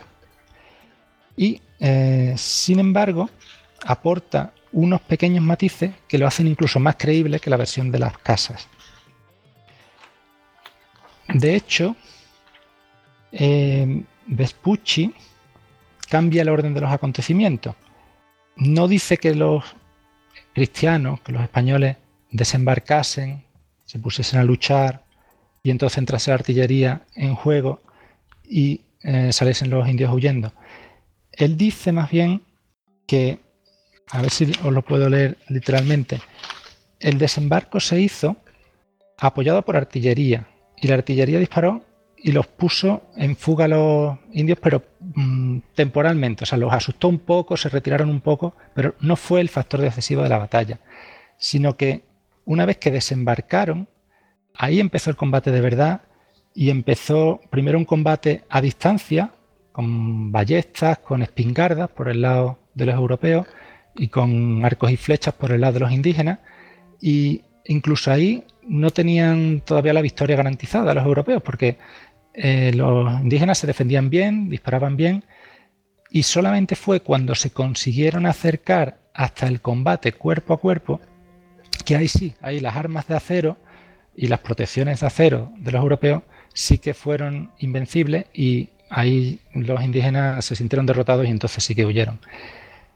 Es una diferencia que quizás para captarla hay que estar con un ojo atento a las tácticas militares, eso quizás por eso había pasado un poco desapercibida esta fuente, pero cuando se mira mm, parece más lógica que la versión de las casas y no parece en absoluto una batalla imaginaria, sino que es verdaderamente un relato de una batalla que ocurrió en el Caribe y que podemos, mm, podemos trazar, podemos llegar con ella hasta los, hechos reales. Y que, y que, bueno, o sea, también, bueno, eh, utiliza un discurso parecido a lo que ya ha pasado en anteriores batallas. Es decir, el acero vuelve a imponerse, ¿no? Exactamente, es muy coherente con lo que hemos visto en la batalla de la Vega Real, también coherente con las tácticas que hemos visto en la batalla de Jamaica, y entonces, como decíamos antes, si es inventado y fruto de la imaginación, está muy bien inventado. Sí, señor. está, la verdad que se dedique a hacer pues eso, novelas históricas, porque lo han hecho muy bien.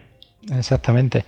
Entonces, claro, este, esta fuente, que hasta ahora no se conocía sobre esta batalla, es sobre lo que yo escribí un artículo que salió hace poco en, la revista de Historia Naval, que es dedicada a esta batalla, Guadalupe 1496, un asalto anfibio pionero y su eco en la carta a Soderini. La carta a Soderini es este texto que se atribuye a Merigo Vespucci que no lo he dicho, para el que no lo sepa, Américo Vespucci es el personaje por el cual se llama América América. Mm, tiene esa importancia, puede ser mucha o poca según se quiera ver, pero bueno, esa es la importancia que tiene. desde luego es un personaje que, bueno, ha tenido su relevancia histórica, seguro, eso seguro. Hugo, te quería mm, decir algo. ¿Quieres intervenir ahora o un poco más tarde? Eh, bueno, sí, eh, es que escuchando el relato de la batalla, se me ha venido un poco a la cabeza, no sé si habéis estado en el Caribe, pero allí el calor es realmente agobiante. O sea, mm, me estaba imaginando a, esta tropa desembarcando, intentando maniobrar, porque algo maniobrarían para responder al fuego de los indígenas, con los petos de acero, los cascos, eh, las calzas, etcétera, y debía ser realmente eh, una prueba muy dura, ¿eh? incluso debería de haber habido o debió de haber habido un requerimiento de consumo de agua muy grande, de agua dulce para beber. Era una simple reflexión que eh, muchas veces hablamos de este tipo de combates, pero a lo mejor nos reparamos en, las condiciones climatológicas que, en las que se hacían, ¿no? Y realmente para los españoles debió ser una prueba bastante dura maniobrar en esas condiciones. Hombre, yo Hugo te, digo que he estado en Nueva Orleans, estado en Florida y tal. Y, si estás en el Golfo de México, no sé en Guadalupe, a lo mejor en Guadalupe hay otro tipo de corrientes y tal y cual.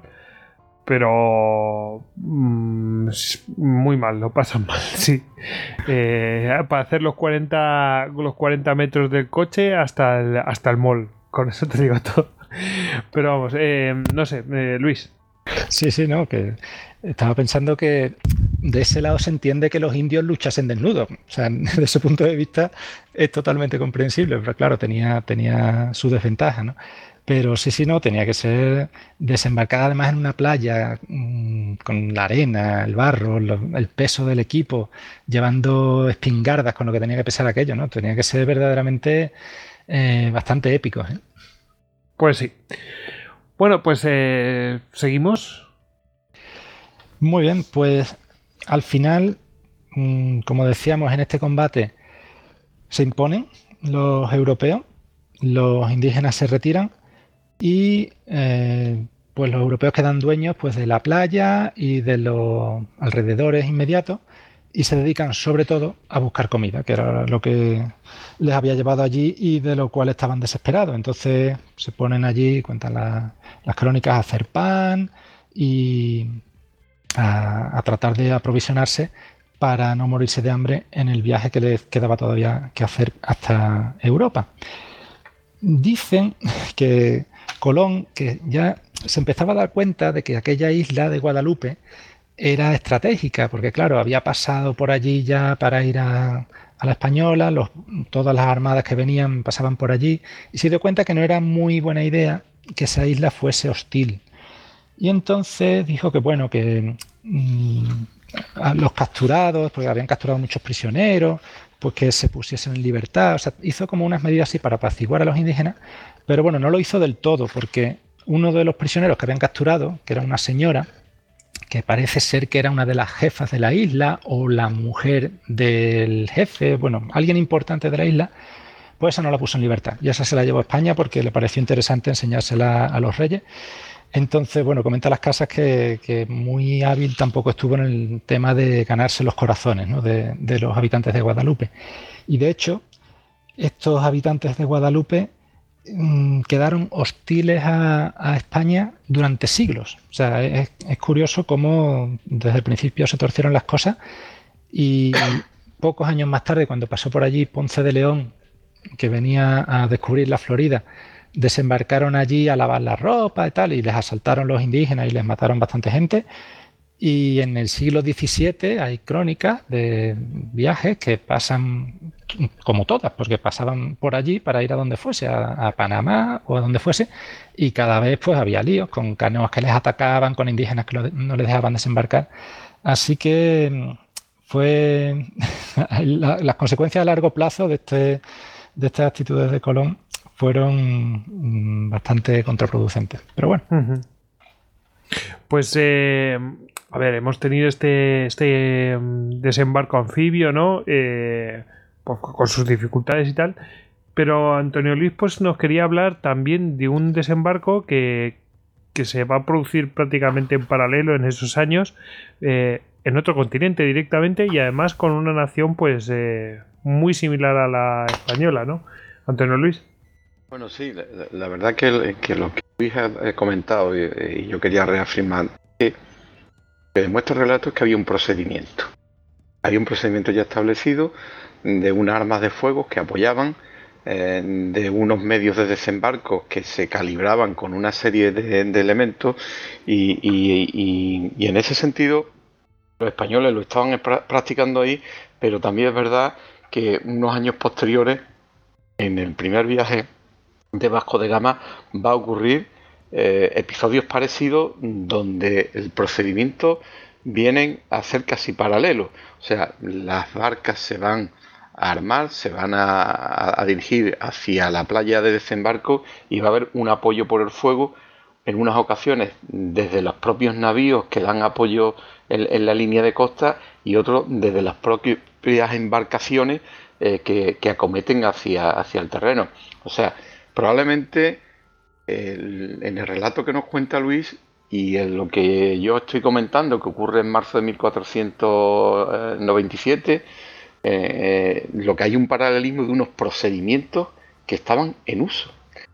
Que quizás no haya llegado ningún relato escrito de táctica o que no haya eh, llegado ningún relato escrito de doctrina de esa fecha o que no se haya descubierto y esté escrito, pero lo que sí nos está indicando que hay un procedimiento militar eh, de lo que es de la proyección del poder naval hacia tierra. Y, después, si queréis, al, final, pues os comento un poco más eh, todos los episodios que ocurrieron eh, desde que se dobla el cabo de Buena Esperanza en el primer viaje de Vasco de Gama y veréis que hay una serie de similitudes con, con las batallas que está contando Luis y con lo que todavía le queda por contar. Así que solamente era eso. Remarcar que creo que había un procedimiento, aunque no nos haya llegado escrito, pienso que había un procedimiento y que ese procedimiento tanto lo ponían los portugueses en práctica como lo podían poner los castellanos en práctica o los aragoneses en práctica, eh, porque o bien venía asimilado, aprendido y se adaptaba de las tácticas de galera, de las tácticas de galera, o bien eh, era una cosa que venía con mucho más antecedentes.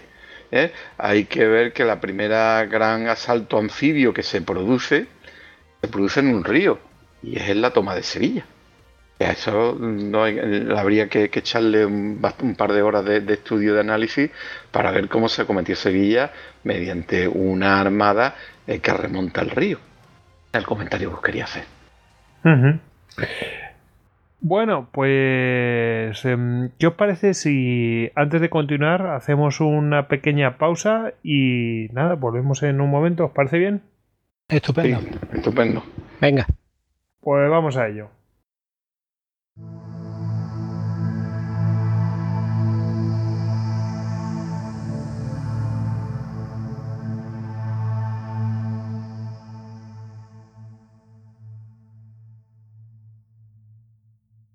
Puedes encontrar más capítulos de Histocast en cuonda.com.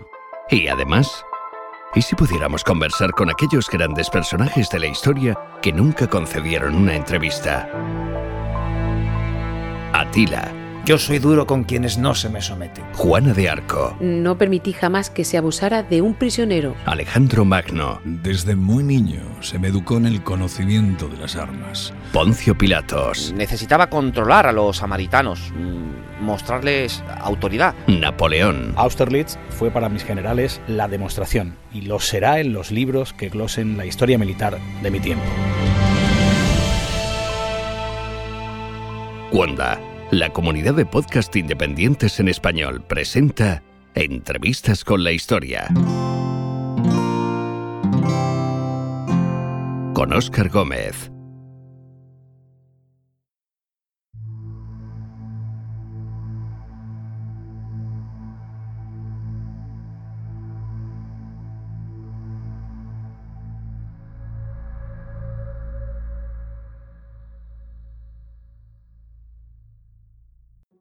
Bueno, pues ya estamos de vuelta de este descansito que nos hemos eh, dado, ¿no? Hemos hecho aguada y pues vamos a continuar con, con pues este deambular de Colón y esos encontronazos que tiene en eh, pues esto en el Caribe.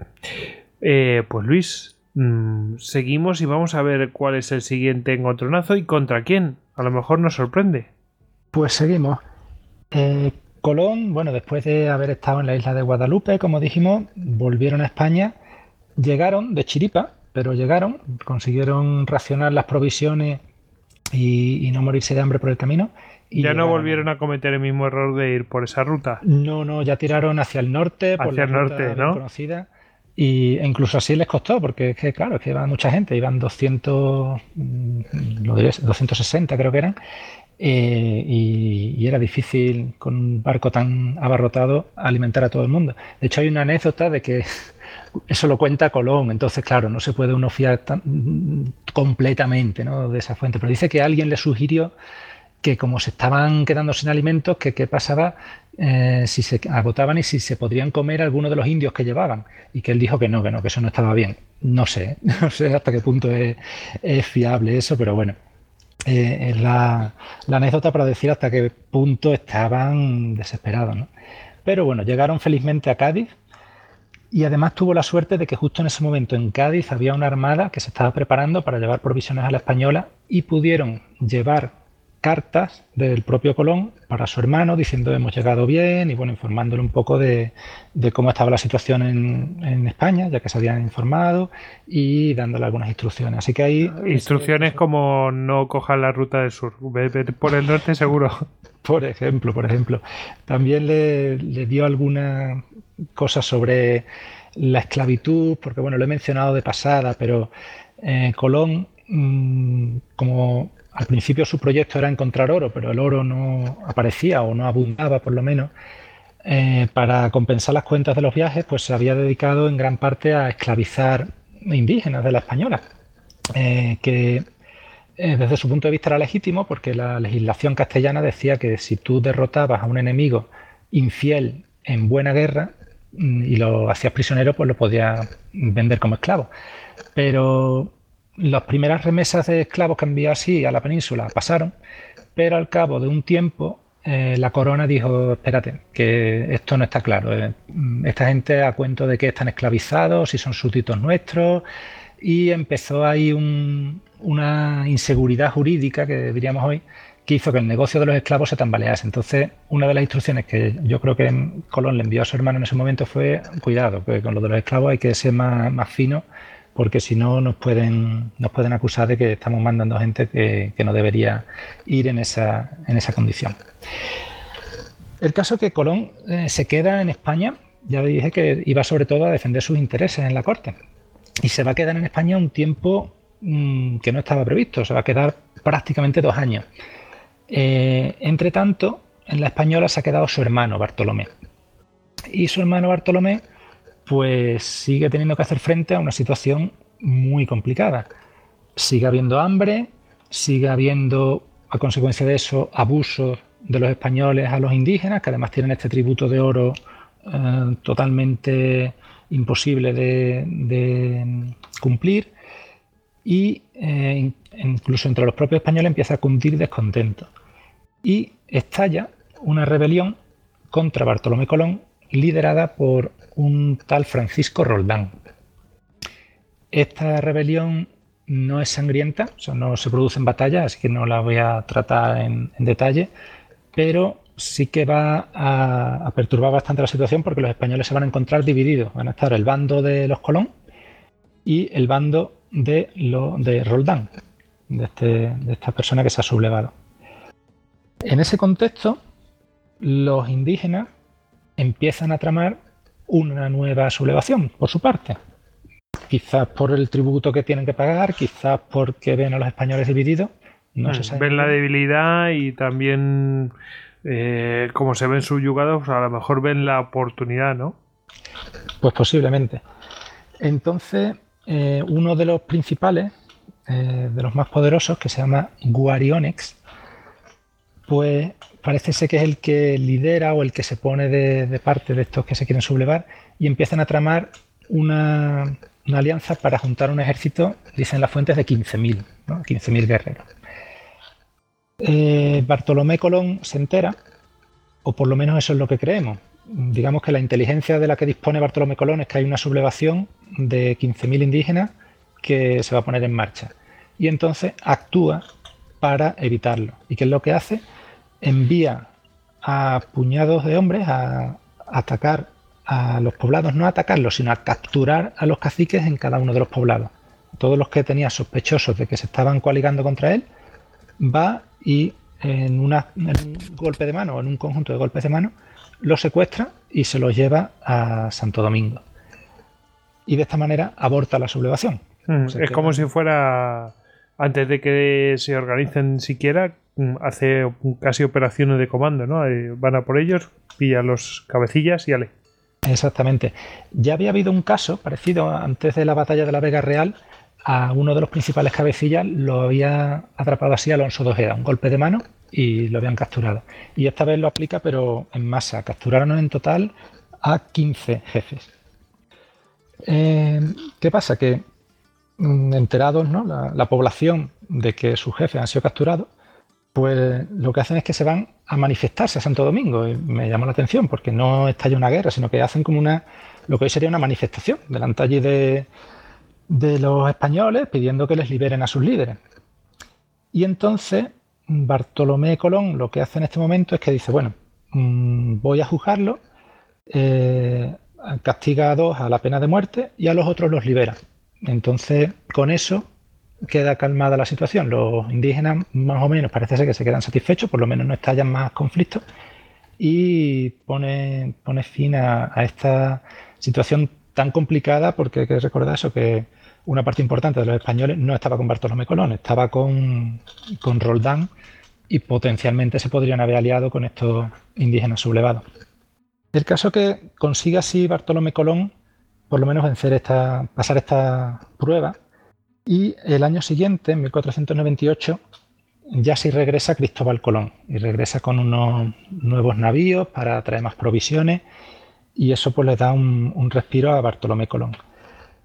Eh, se podría pensar que en este momento, reforzado Bartolomé, mm, se iba por fin a enfrentar con Francisco Roldán y iba a poner fin a esta sublevación pues, a mano armada. Pero mm, Cristóbal Colón no se atreve y lo que hace es que negocia con Francisco Roldán, eh, contemporiza, les da permiso en un momento dado para que se vayan a España, después les da permiso para que además se lleven eh, las posesiones que tienen, les da permiso para que se lleven a indios esclavos con ellos a España, en fin, les, empieza a dar una serie de concesiones que mm, en cierta medida cede muchísimo. Pero el caso es que, bueno, se resuelve el problema de la sublevación porque Roldán básicamente consigue todo lo que quería, le restituyen en su cargo que tenía antes, que era uno de los mandamases de, la española, y por lo menos se quedan otra vez unidas las fuerzas eh, españolas. Eh, sin embargo, estas medidas de Colón no le sientan bien a todo el mundo y hay, habrá quien en la corte diga que bueno, que esto ha sido una bajada de pantalones y que mm, esto qué tipo de gobernante es, ¿no? Pero bueno, eh, de momento se salva también esta situación. Y eh, lo que sí que ocurre a continuación es eh, un episodio que yo he llamado aquí la, insurgencia de los ciguayos y que eh, investigando para este podcast yo no me había dado cuenta de lo complejo y de lo larga y de lo complicada que fue este episodio. Lo que pasó fue básicamente que una de las partes de la isla más remotas, más accidentada, estaba habitada por una tribu que se llamaban los ciguayos, que hasta entonces pues no parece que hubiesen tenido mucha interacción con los españoles, pero a ellos huyó eh, uno de los caciques que habíamos dicho que habían tramado esta sublevación el año anterior. Se le llamaba Guarionex, este cacique. Eh, hay quien dice que Guarionex se fue porque bueno, tenía miedo de los españoles o, lo que fuese, o, se fue premeditadamente para levantar a los ciguayos contra los españoles y empezó a hacer ataques a, las tropas que se acercaban por allí. Hay quien dice que no, las casas dicen que no, que eso simplemente era lo que los españoles creyeron que, que Guarionex estaba haciendo, pero que no tiene por qué haber sido eso. Simplemente se fue un poco allí a buscar asilo y protección. No se sabe muy bien, pero de nuevo, lo que interpretaron Bartolomé Colón y los que dirigían la isla era que allí había un riesgo de sublevación, esta vez por esa tribu de los ciguayos. Y entonces salió a entablar una auténtica campaña contra ellos. Digo Bartolomé Colón porque Cristóbal Colón no aparece prácticamente para nada en este, este relato. Y de hecho hay, quien dice que esto que voy a narrar pasó antes de que regresase Colón de Europa. No está claro, pero bueno, en, cualquier caso el protagonista de esto que voy a contar es indiscutiblemente Bartolomé Colón. Y si Cristóbal estaba allí, lo vio desde lejos solamente. Entonces, esta insurgencia... A ver, a ver lo que pasa con los ciguayos estos. Hay que imaginarlos eso, una parte accidentada de la isla, medio montañosa, con, ríos que impiden eh, desplazarse fácilmente. Evidentemente allí ni carreteras ni, infraestructura de este tipo. Y eh, un ejército que sale desde Santo Domingo con el objetivo principal de capturar a este cacique huido que se llama Guarionex. Entonces cuando se dirigen y se adentran en la tierra de los ciguayos, eh, va a ocurrir una primera batalla. El contacto que tienen es que una patrulla mm, de españoles en la orilla de un río grande detecta a una patrulla enemiga. Detectan a dos ciguayos que les están observando escondidos allí. Entonces salen a por ellos y capturan a uno. El otro consigue huir, pero capturan a uno. Entonces lo interrogan. Y de ese interrogatorio se enteran de que hay un ejército enemigo emboscado cerca de allí. Dice que con unos 6.000 guerreros. Ante esta información, pues Bartolomé Colón decide no seguir la ruta por la que iba a seguir para no caer en esa emboscada, sino dirigirse hacia aguas arriba del río y pasar por otro sitio. Entonces, con esa maniobra consigue evitar caer en la emboscada, pero a pesar de todo, cuando están cruzando el río, aparecen ciguayos y les plantan cara a, a los españoles. Entablan allí una batalla campal. Dicen los cronistas que se acercaron los ciguayos en escuadrón cerrado, con feroz y formidable aspecto, lanzando horribles gritos. Se les pusieron enfrente impidiendo el paso, disparándoles flechas y jabalinas de madera. Entonces, los españoles en esta situación pues se protegen con sus escudos, con sus corazas y no sufren, parece ser, demasiadas bajas, sufren heridos, pero bueno, no, no demasiadas bajas. Con los españoles iban, como casi siempre, indios aliados, de caciques que tenían buenas relaciones con, los Colón, y no se sabe si en este intercambio cayeron muchos indios aliados. Las crónicas en esto son siempre muy discretas y no, los mencionan. Pero podemos suponer que en ellos sí que tuviesen más efecto las flechas y las jabalinas de los ciguayos.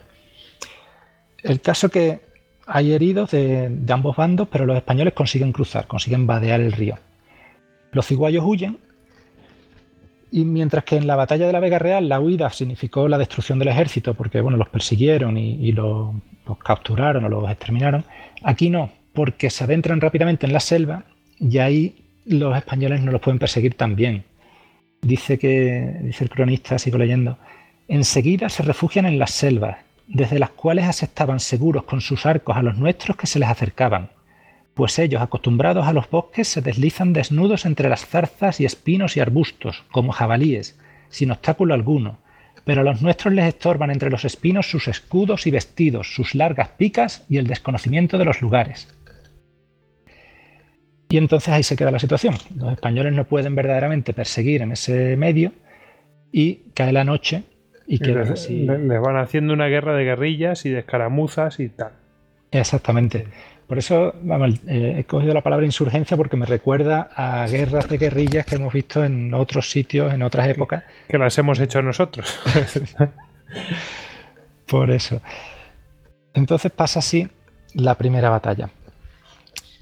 Siguen avanzando el de siguiente, que ya no hay enemigos a la vista, siguen avanzando los españoles y se dirigen a la capital Ciguaya, la capital, el jefe ciguayo, por dar el nombre, también otro nombre un poco raro, Mayobanex y los españoles acampan a 12 millas, dicen, una distancia prudencial. Eh, Bartolomé Colón hace un par de tentativas de acercarse al poblado, mm, con partidas un poco como de medio reconocimiento, pero acaban trabadas en combate y al final decide acampar allí, pararse y dedicarse a enviar patrullas a reconocer el terreno que pensar que una de las ventajas principales que tenían los indígenas siempre era el conocimiento del terreno. Ellos sabían por dónde se podía pasar, por dónde no, y los españoles, aunque tenían indios aliados, no eran necesariamente de esa parte de la isla, entonces no tenían ese conocimiento detallado del terreno. El caso es que después de este pequeño reconocimiento, Bartolomé Colón ordena que el ejército se vuelva a poner en marcha hacia el poblado de Mayobanex. Y en este camino los cigüeños les atacan dos veces. Dice que salen a pelear desde la selva, se cayeron con gran ímpetu sobre los nuestros, hirieron a la mayor parte antes de que pudieran cubrirse con los escudos. Pero a pesar de ello, los nuestros los derrotan, persiguen, matan, cogen a muchos, y ellos vuelven a sus bosques para no salir más de ellos. Sabemos otra vez guerra de guerrillas, ataques repentinos y retirada rápida, pero parece ser que los españoles les empiezan a coger el tranquillo y ya les quitan las ganas de seguir intentándolo más, más veces. Bueno, sí. o sea que nos vamos adaptando a nosotros, vamos. Sí, sí, sí. empiezan a, a, a, aprender de esas tácticas, a ver cómo, cómo se pueden defender mejor y a disuadir a, los, a los ciguayos de, de seguir hostigándoles. El caso es que consiguen avanzar y llegan a establecer contacto con Mayobanex y le envían mensajero. Y le dice Bartolomé Colón, su oferta es que si le entrega a Guarionex, no le harán más daño, no atacarán en ningún ciguayo, que contra ellos no tienen nada, y se volverán a Santo Domingo con su prisionero. Y Mayobanex entonces mmm, se ve en un brete, porque por un lado, él en su código ético le ha dado la bienvenida a Guarionex, le ha dicho sí, te puedes quedar, le ha dado su hospitalidad y no puede romper eso, pero por otro lado, sus propios súbditos, los propios ciguayos, le están diciendo que, oye, que, que por este extranjero que ha venido aquí nos están machacando y nos van a quemar el poblado y entrégalo. Entonces está ahí en tensión. Y a pesar de ello, se prefiere arriesgarse y mantenerse en esa hospitalidad, en ese sentido del honor, digamos, y se niega por dos veces a entregar a, a Guarionix. Entonces, mmm, Bartolomé Colón, tras esto, ataca el pueblo, eh, el cacique sale huyendo y se queda así la situación. Han, devastado, digamos, la, capital Ciguaya, si se puede decir una capital, pues sería el poblado más importante, pero sería un poblado pequeño. El cacique ha tenido que huir, se está desmantelando aquello, pero por otro lado, los españoles eh, están exhaustos. Hay que pensar que en este punto llevan ya tres meses de campaña. Yo lo he contado mm, rápido y simplificando, pero desde que salieron de Santo Domingo y han pasado todos estos acontecimientos, han pasado ya tres meses en los que están en el campo, en territorio hostil, y están muy cansados. Entonces, en este momento, Bartolomé Colón se ve obligado a, darle permiso a muchos de sus hombres para que vuelvan a, Santo Domingo, para que descansen, para que se curen de sus heridas, etc. Pero tiene la perseverancia de quedarse con un grupo de voluntarios de solamente 30 soldados, quedarse allí en el poblado de los ciguayos para seguir dando caza a los caciques huidos, a Mayovanex y a Guarionex.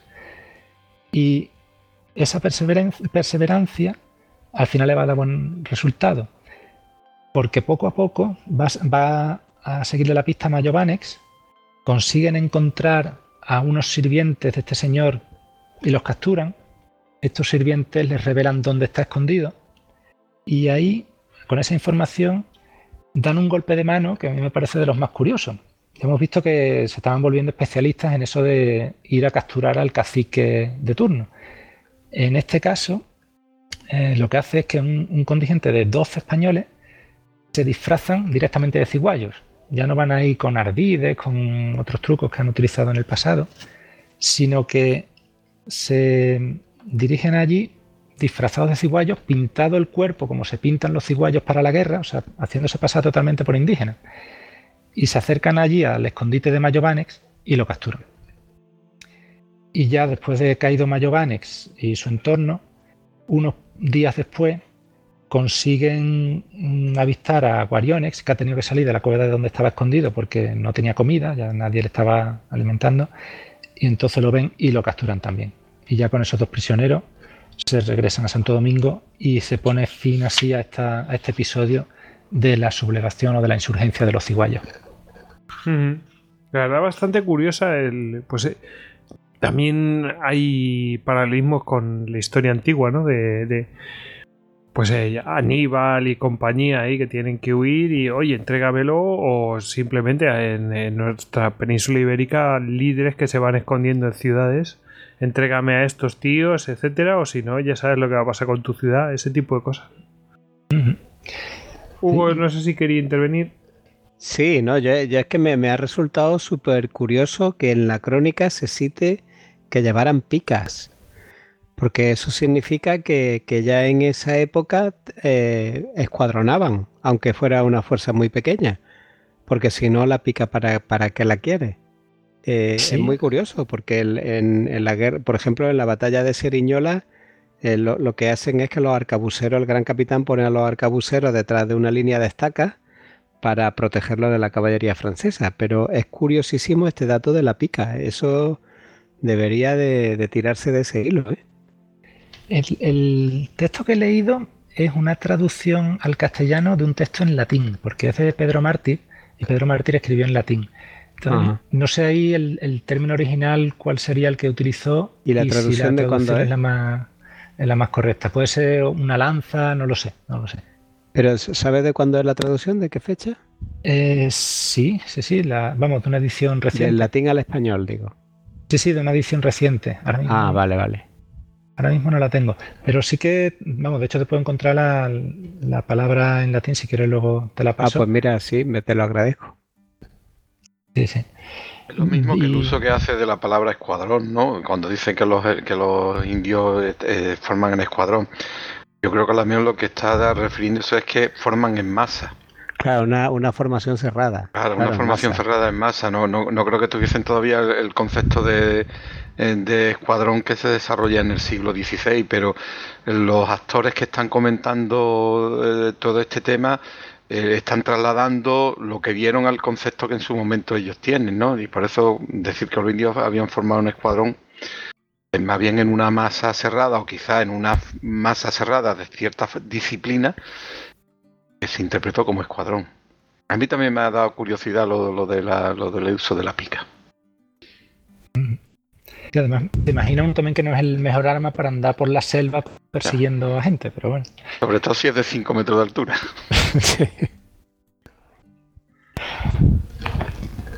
Muy bien. Pues, pues seguimos. Sí, señor. Vamos a volver otra vez a. Claro, aquí hemos tenido, pues este viene a ser. Nos hemos metido más porque encontraste, tiraste del hilo, tiraste del hilo y vistes aquí, eh, pues, no sé si una anécdota, pero sí una historia bastante interesante de, gente que huye y se refugia y tal. Bueno, vamos a seguir, ¿no? Venga. Pues esta última aventura, digamos, que, que he contado era de 1497 o 98, no estamos claros entre esa fecha y 1500 no hay más batallas propiamente dichas en, la española, pero sí que siguen los conflictos como siempre y vuelve a haber sublevaciones españoles.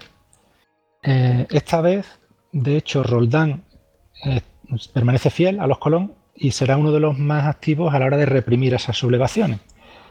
El caso que no entro en todos los detalles, pero sí que hay una que es ya en, en 1500 que la, lidera un tal Alonso de Mujica, o de Mújica, y que dicen las fuentes que fue sangrientamente reprimida. Y, esto no le va a venir bien a Colón el haber, quizá en este caso, haberse pasado. Igual que con Roldán no le había venido bien para su reputación el haber tenido quizá una mano demasiado ancha y haber sido quizá demasiado benévolo, en este caso vamos a ver que no le, no le hizo bien el ser demasiado severo. ¿Por qué? Porque en este momento la estrella de Colón en la corte ya había decaído y los reyes estaban bastante frustrados con todo lo que estaba pasando en las Indias. Veían que las promesas de grandes riquezas y de oro pues, no se materializaban. Veían que en las noticias era solamente hambre, combates, devastación y no había gran cosa positiva veían que Colón los escritos cada vez variaban más. Hay cartas de su tercer viaje, el que la llevó en el 1498 a la española, en el que empieza a hablar de si ha encontrado el paraíso terrenal, que si la tierra tiene forma de pera, en fin, unos desvaríos ya que empiezan a, a sorprender. Y entonces los reyes deciden, bueno, esto no puede ser, a Colón le hemos dado unos privilegios de almirante, virrey, gobernador, vitalicio y hereditario, y quizá no hemos pasado y por lo menos la parte de gobernador pues hay que quitársela porque visiblemente no está gobernando bien. Y entonces mandan a otro hombre, se llama Bobadilla, para que le dé el relevo a Colón. Llega al español y le diga a Colón, mira, te descargamos de tu responsabilidad de gobernador, te vuelves a España, yo me encargo y, nada, y hace una transición así de, de poder. Pero ¿qué pasa? Que Bobadilla llega a la española en 1500 que ya viene un poco predispuesto ¿no? contra Colón y le va a hacer una investigación, lo que se llamaba en aquella época un juicio de residencia. Pero es que además cuando entra en el puerto de Santo Domingo, lo primero que ve desde su barco es unos patíbulos en los que están colgando los cuerpos de unos españoles. Entonces se queda escandalizado, ¿esto qué es? Mm, cuando llega pregunta y eso resulta que son los sublevados de Alonso de Mujica, que han sido ejecutados por Colón. Entonces esto ya hace que Bobadilla ponga el grito en el cielo, diga este tío se le ha ido completamente en la cabeza, eh, mandan encarcelar a Colón y encadenarlo y mandarlo encadenado hasta España. Así que así termina esta primera fase del gobierno colombino en la española. También se vuelve con el Bartolomé Colón y son, ya digo, relevados de su cargo. Y se vuelven a España. Eh, Madre mía, qué situación, ¿no? De tenerlo todo a, no tener nada. Sí, no le habían quitado su renta, no le habían quitado el cargo honorífico de almirante. O sea, los reyes quiera... Lo llevan para juzgar a ver qué ha pasado. Sí, sí, sí. Eh, eso se hacía siempre como, como si se hace un juicio de residencia, una cosa así, ¿no? Exactamente. Con cualquier gobernador, cuando se le relevaba, no tenía por qué haberlo hecho mal. Era parte del procedimiento, se hacía un juicio de residencia, se veía, pues bueno, se veía cómo lo había hecho, se, entrevistaba a gente que diese su opinión y se evaluaba si había sido un buen gobierno o no. Esto es, vendría, vendría a ser como una, como una especie de como un consejo de guerra, ¿no? Pero que el consejo de guerra, yo qué sé, pues, eh, lo hablamos hace poco, no sé si lo hablé contigo, Hugo, que era habitual hacer consejos de guerra. Eh, pues yo qué sé, se, perdía una batalla, consejo de guerra, pero no, no quería decir que, que se fuera a perder, eh, o sea, que, que, lo fueran a colgar ni hacer nada de esto. Simplemente se aclaraba la situación y ya está. era para averiguar. Y aquí se hacía cada vez que se relevaba uno. Exactamente. Entonces, de hecho, esa pesquisa que se llama la, investigación que hizo Bobadilla se conserva y, se descubrió hace poco tiempo. La publicó una investigadora eh, de la Universidad de Sevilla que se llama Consuelo Varela y, revela muchas cosas que mm, chocaron a la gente que está acostumbrada a tratar eh, o a investigar este tema del descubrimiento basándose sobre todo en las fuentes colombinas, porque las fuentes colombinas pues ponen a Colón muy bien y a sus enemigos muy mal. Y todo, todo enemigo de Colón es malo malísimo y él es siempre el mejor. Y en la pesquisa de Bobadilla, pues se ve a la gente hablando mal del gobierno de Colón y de los excesos que cometió y, tal. Y es un documento bastante interesante, que ya digo que, ha sido publicado hace relativamente poco tiempo y entonces no ha sido asimilado del todo en, la, en la historiografía normal, digamos, sobre el descubrimiento. Pero bueno, el caso que Colón, ya vemos, lo quitan de en medio y eh, se vuelve a España. En este momento también los reyes han abierto el monopolio. Hasta entonces Colón tenía el monopolio absoluto de todas las navegaciones a las Indias. Solamente las podía hacer él personalmente o, sus delegados, digamos, sus autorizados. Y nadie podía ir allí con sus naves a explorar o a comerciar. Entonces, a partir de esta fecha, los reyes abren este monopolio y empiezan a autorizar otros viajes de descubrimiento y Colón pues tiene que ver cómo eso, la gente empieza a navegar por lo que él consideraba que era un poco su cortijo, su, finca privada. Pero bueno, no se viene abajo del todo, sino que dice, bueno, pues yo voy a hacer también un viaje de descubrimiento, ya que lo está haciendo otra gente, yo voy a ir, que conozco aquella parte, eh, como un descubridor más otra vez. Entonces organiza lo que se llama normalmente el cuarto viaje de Colón, que es en realidad el segundo viaje puramente de descubrimiento de Colón, porque los otros hemos visto, el segundo viaje era más bien una expedición militar para sentarse en la española, el tercer viaje era más bien para llevar provisiones, lo que pasa que él se desvió y, descubrió eh, Sudamérica, pero el cuarto es estrictamente de descubrimiento, es montarse en carabelas para ir a buscar tierras, a buscar donde hay oro y en este caso buscaban también un estrecho que pasase por lo que ahora llamamos Centroamérica para llegar hasta Asia. Entonces salió con esa misión. Lo que sería exploración puramente dicha, ¿no? Exactamente. Eso es. Sí, y que pensaban que era, pues eso, eh, Centroamérica.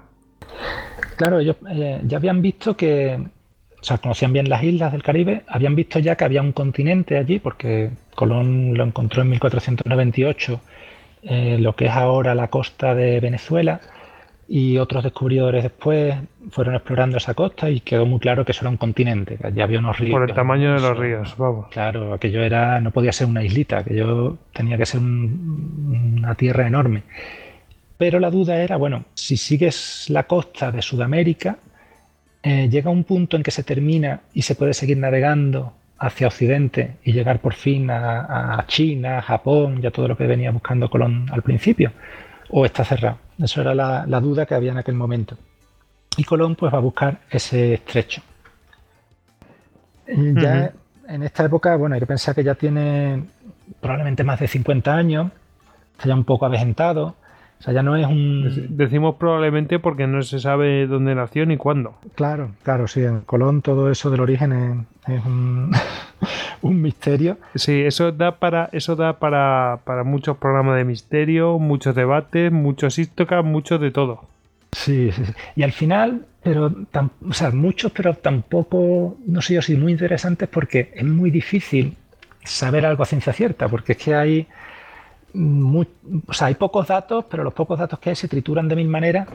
Y después hay una cosa que siempre me llama la atención, que es que el historiador del país X es el que defiende que Colón es de ese país X. Y es muy raro ver lo contrario. Entonces hay mucho mm. nacionalismo metido por ahí. En fin, yo es un tema en el que nunca me he querido meter.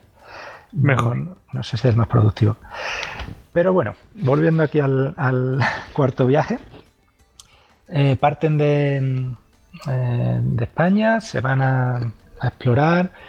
No entro en todos los detalles porque, bueno, eh, sería muy largo de contar, pero bueno, pasan por la española, eh, no tienen derecho a parar en la española porque los reyes se lo han prohibido expresamente. A pesar de ello, piden permiso para parar en la española, coger provisiones, en fin, eh, tiene ahí ciertas tensiones. y después siguen explorando. Llegan hasta lo que es ahora la costa de Honduras y empiezan a descender hacia el sur buscando este famoso estrecho pasan muchas tribulaciones, mm, tienen mal tiempo, en fin, se va muriendo gente por el camino, un viaje bastante doloroso, digamos, hasta que llegan el 6 de enero de 1503 hasta un río que llaman de Belén.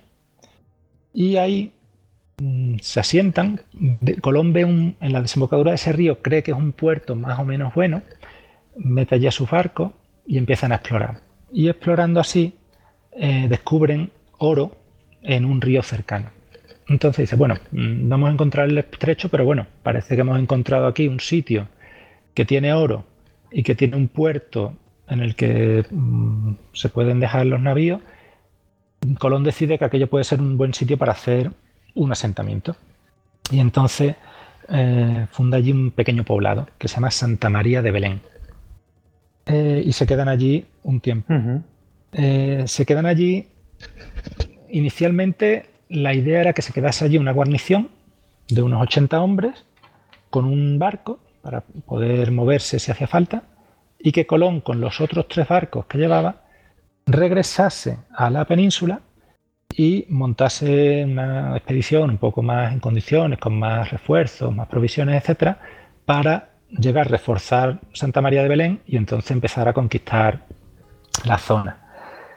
Eh, ¿Qué pasa? Que primero el puerto este no es nada bueno en realidad. Es un puerto de río, pero este río, una parte del tiempo, una parte del año, lleva tan poca agua que no, los barcos que entran no pueden salir porque hay una barra de arena y entonces con la poca agua que hay no pueden pasar la barra de arena, se quedan prisioneros, digamos.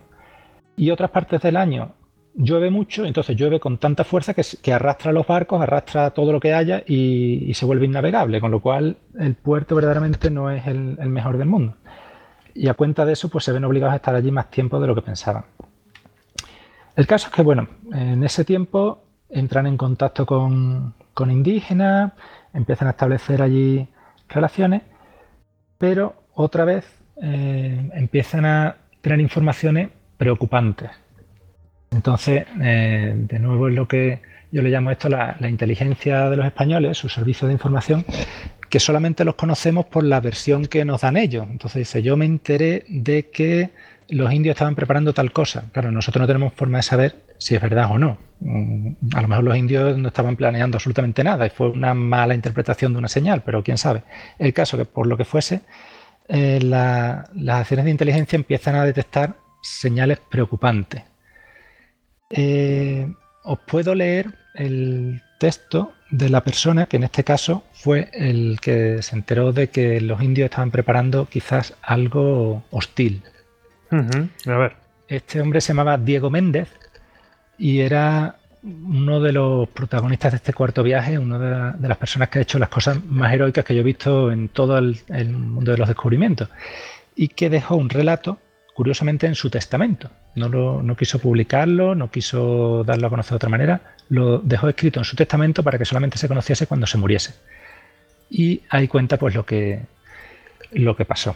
Entonces dice, eh, estando su señoría allí muy congojado, se refiere a Colón, que estaba muy triste porque se había cegado la entrada del puerto y no podían irse. Entonces dice, juntóse gran multitud de indios de la tierra, para venir a quemarnos los navíos y matarnos a todos. O sea, en el peor momento, vamos. Exactamente, cuando no podían irse, aunque, aunque hubiesen querido irse, no podían irse.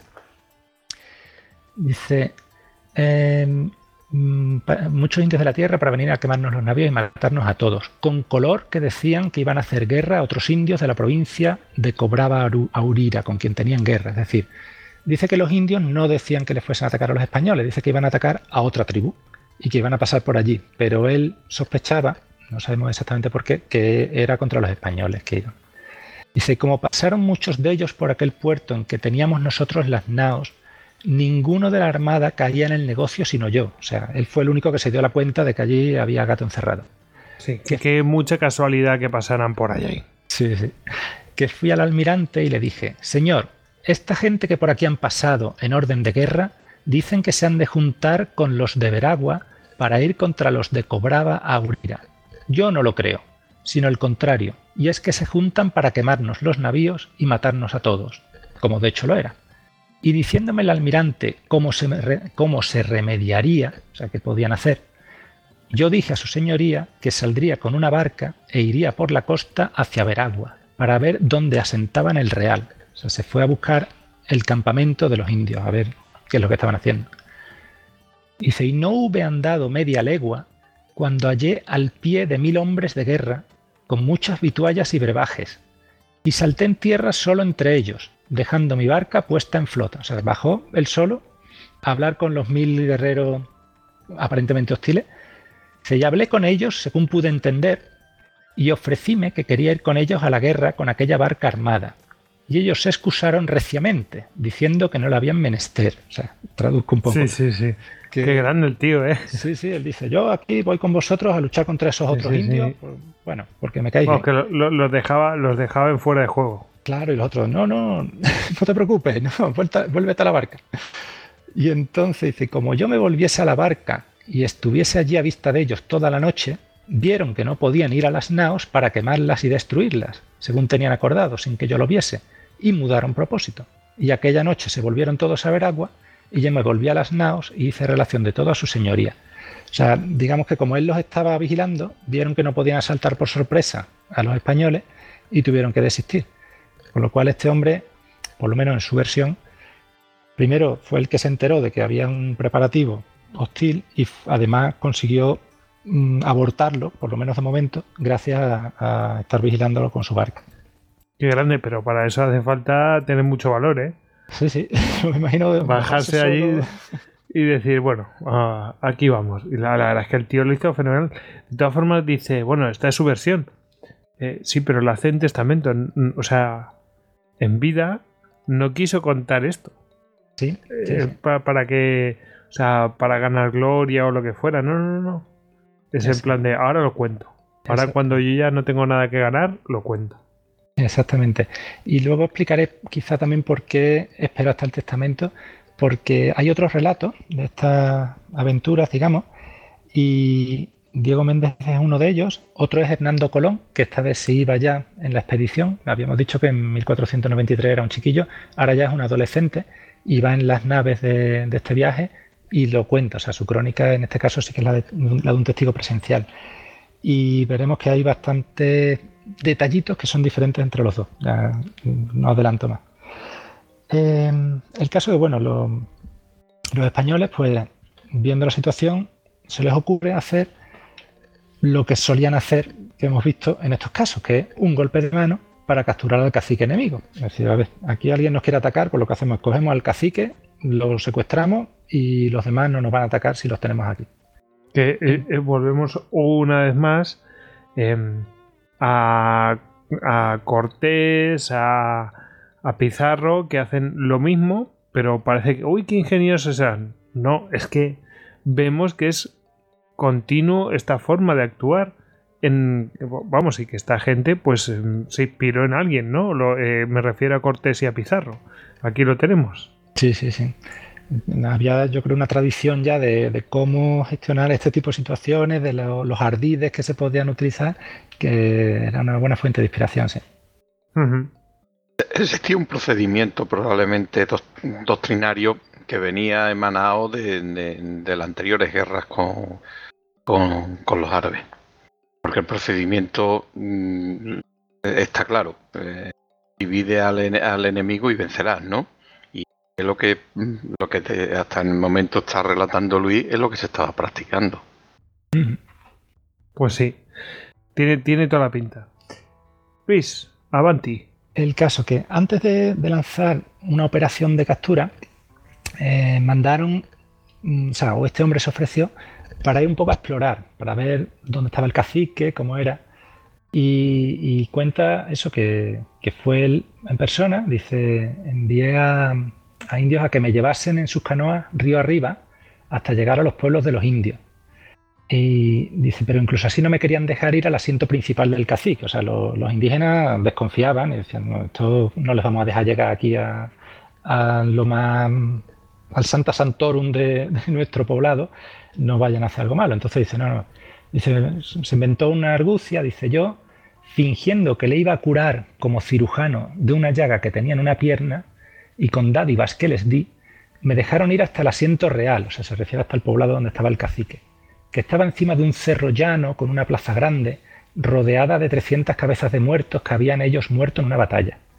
Y como yo hubiese pasado toda la plaza y llegado a la casa real, hubo grande alboroto de mujeres y muchachos que estaban a la puerta, que entraron gritando dentro en el palacio. Y salió de él un hijo del Señor, muy enojado, diciendo palabras recias en su lenguaje, y puso las manos en mí y de un empellón me desvió muy lejos de sí, como que el, hijo del, cacique dijo de casi allí y le dio un empujón y, lo mandó bastante lejos. Entonces dice, yo le dije por amansarle cómo iba a curar a su padre de la pierna y le mostré cierto ungüento que para ello llevaba. Él dijo que de ninguna manera había de entrar donde, donde estaba su padre. Y visto por mí que por aquella vía no podía amansarle, saqué un peine y unas tijeras y un espejo. Hice que Escobar, mi compañero, me peinase y cortase el cabello. Hay que imaginarse la escena de dos españoles allí poniéndose a hacer el peluquero. Lo cual, visto por él y por los que allí estaban, quedaban espantados. Yo entonces hice que Escobar le peinase a él y le cortase el cabello con las tijeras, y se las di, y el peine y el espejo, y con esto se amansó. Yo pedí que trajesen algo de comer y luego lo trajeron y comimos y bebimos en amor y compañía y quedamos amigos. Despedíme de él y vine a las naos. Hice relación de todo esto al almirante mi señor. Entonces ya con esta información sí que fueron capaces de poner en marcha una operación de captura, propiamente dicha. Sí, porque ya sabían su localización y cuánta gente había y un montón de cosas. Exactamente. Entonces ya lo siguiente fue un, ataque con 80 hombres, que tampoco fue un ataque en plan mm, abierto, sino también con mucha astucia, eh, se fueron infiltrando y eh, consiguieron con Bartolomé Colón, por cierto, no lo he dicho, esos 80 hombres capitaneados en persona por Bartolomé Colón, fueron hasta el poblado del cacique y se hicieron pasar por mm, que no iban en son de guerra, en fin, el caso que al final consiguieron atrapar al cacique y a mucha gente de su entorno, ¿no? a sus familiares, a los personajes principales del poblado.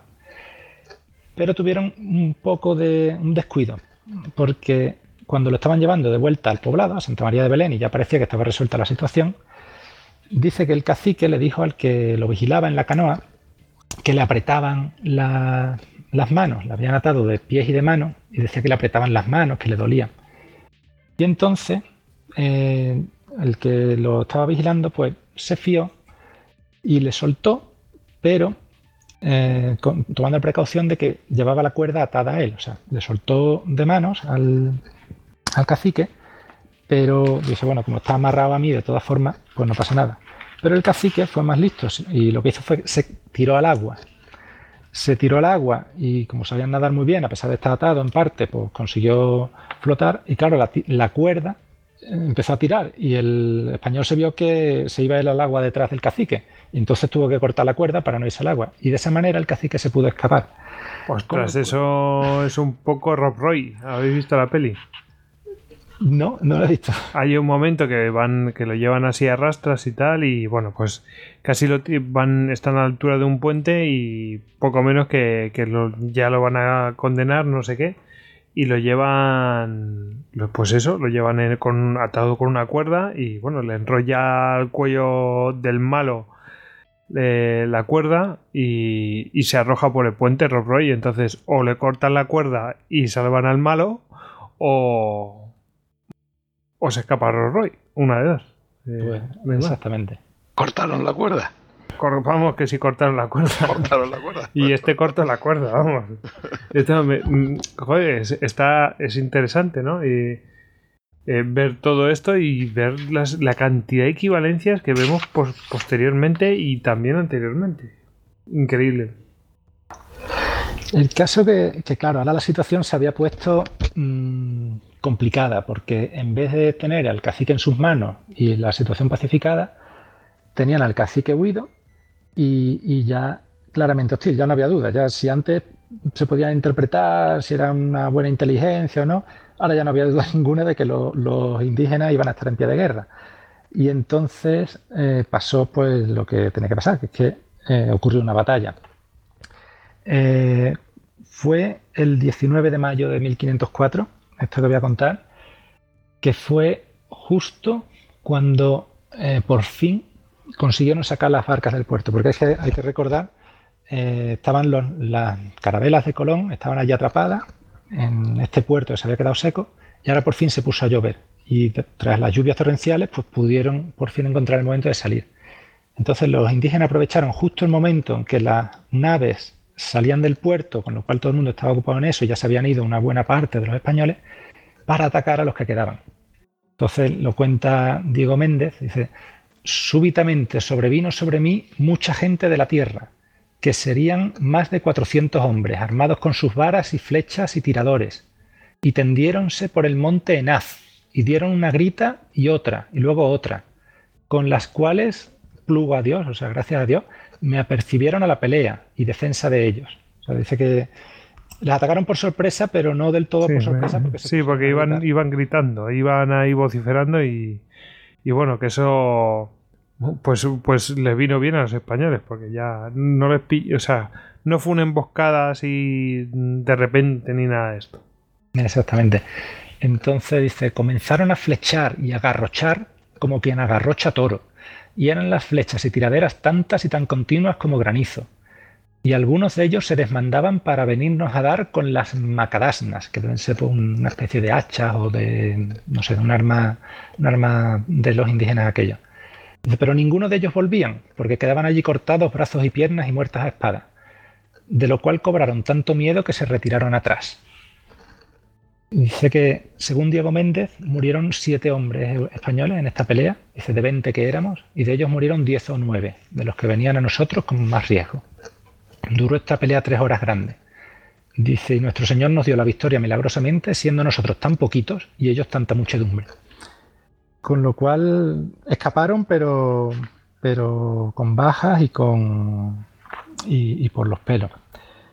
Hernando Colón y, otra vez se, y otra vez se impone el acero.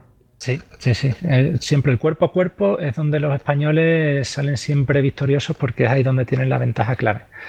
Eh, mientras están a distancia no está tan clara la cosa, pero sí, sí, en el cuerpo a cuerpo es, donde es decisivo. Hernando Colón da una versión muy parecida, solamente que dice que no fueron siete muertos, sino, eh, si creo recordar, era un muerto y seis heridos. En fin, un número parecido de baja, un muerto y siete heridos. O sea, un número parecido de baja, lo que pasa es que uno dice sobre todo heridos y el otro sobre todo muertos. El caso que esto es la situación en tierra, con lo cual se han quedado ahí eh, bastante tocados, porque este era, hay que recordar, este era el contingente que se tenía que quedar ahí aguantando hasta que Colón volviese a España, cogiese provisiones y refuerzos y regresase. Y hay que imaginarse, bueno, si eran 20 hombres y ya habían caído 7, pues mal pintaba la cosa. El caso es que Colón, entre tanto, eh, había mandado desde sus carabelas, para poder hacerse a la mar, había mandado una barca a buscar agua. Y esa barca pasó por donde estaba viendo esta batalla, no se quiso meter, porque el, jefe de esa barca decía, no, yo tengo mi orden que es ir a buscar agua para que nos podamos ir, yo no me voy a meter ahí en, ese follón. El caso pasó de largo. Pero mm, a la vez que no fue, quizás podía haber desobedecido las órdenes para meterse en esa pelea, quizás también podría haber tenido la prudencia de, no cumplir las órdenes porque el meterse río arriba, estando los indios en plena guerra, tampoco era lo más prudente. Y efectivamente lo que le pasó fue que remontando el río, en esa barca, dice que le salieron al paso mm, de repente, de una emboscada, muchísimas canoas de indígenas. Y además era un, o sea, muchísimas empezaron a dispararle flechas, por lo típico. Y dice que se encontró en una situación de mucha desventaja, porque los españoles eran 10, pero de los 10 necesitaban bastantes hombres para remar y para guiarla, con lo cual solamente podían disparar a la vez que se movían, pues tres o cuatro. Mientras que las canoas de los indios eran más pequeñas y manejables, y un hombre bastaba para manejarla, y en cada canoa iban otros tres, otros dos, otros cuatro, que sí que iban disparando flechas. Entonces, los españoles no podían hacer frente a tanta potencia de fuego, digamos, y tuvieron que dejar los remos y protegerse con sus escudos y como podían. Y claro, los otros los rodearon y empezaron a, machacarlos a flechazos y ahí no les valió el acero. Empezaron a caer uno, tras otro y en un momento dado eh, el propio capitán murió porque le dieron un lanzazo en la cabeza y murió. Y de hecho, de esos 10 españoles, todos cayeron menos uno que tuvo la suerte, se llamaba Juan de Noya, era de Sevilla, un tonelero, tonelero que cayó al agua y mm, pudo bucear sin que lo viesen y escaparse a los árboles y llegar así como pudo hasta el poblado. Y entonces fue el que dio cuenta de esta desgracia que, les había pasado. Con lo cual la situación mm, se le ponía todavía más difícil a, Colón. Tenían los hombres de tierra diezmados, eh, uno de sus capitanes con la barca perdido, y él en unas naves allí que no tenían ni agua suficiente para irse, ni sabía si irse y dejarlos allí. En una situación verdaderamente eh, poco deseable. Estando así, Colón, bueno, hay un escrito de él de estos días, básicamente lo que tiene es un, desvarío, no se sabe si es que estaba con fiebre, pero empieza a escribir que lo que se ve es eh, en, visiones, digamos, místicas, subiéndose al, mástil de la carabela y hablando con Dios, en fin, mm, no está verdaderamente en su lugar de jefe militar en, absoluto, sino que está prácticamente ahí a la, expectativa de lo que pueda pasar.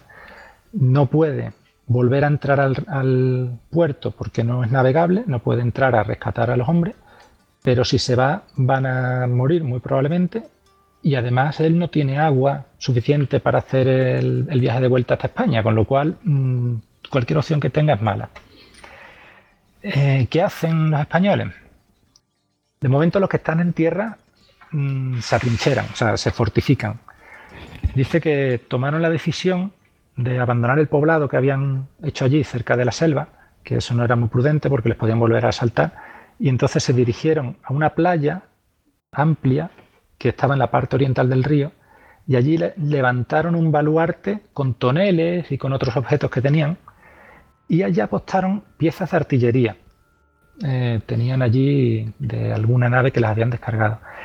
Y entonces, gracias a esas piezas de artillería, dice que se pudieron defender porque gracias a eso los indios no se atrevían a salir del bosque. O sea, claro, los indios ya no estaban como cuando tenían el poblado, el bosque estaba al lado del poblado y era muy fácil sorprenderlos. Ahora tenían que recorrer una playa amplia para llegar a la fortaleza esa y entre las flechas y las balas de la artillería y tal, pues no se atrevían tanto. Así que eso los mantuvo con vida a los que estaban en, en tierra. Y mientras tanto, a los que estaban en, en, el, en las naves, pues les pasó algo todavía un poco para agravar su situación, si cabía, que es que, no sé si os acordáis que cuando capturaron al cacique, capturaron también a, otros de su entorno, digamos que tenían ahí un montón de rehenes. Y el cacique se escapó, pero los otros no. Los otros llegaron y los apresaron y los, metieron en, la, en, las carabelas. Pues en la noche eh, esta, los familiares de este cacique, o los principales, consiguieron huir, consiguieron abrir la tapa de la portilla donde estaban, de, la zona donde estaban presos, y consiguieron echarse al agua y salir a nado. No todos, algunos mm, fueron atrapados y no pudieron huir, pero otros sí.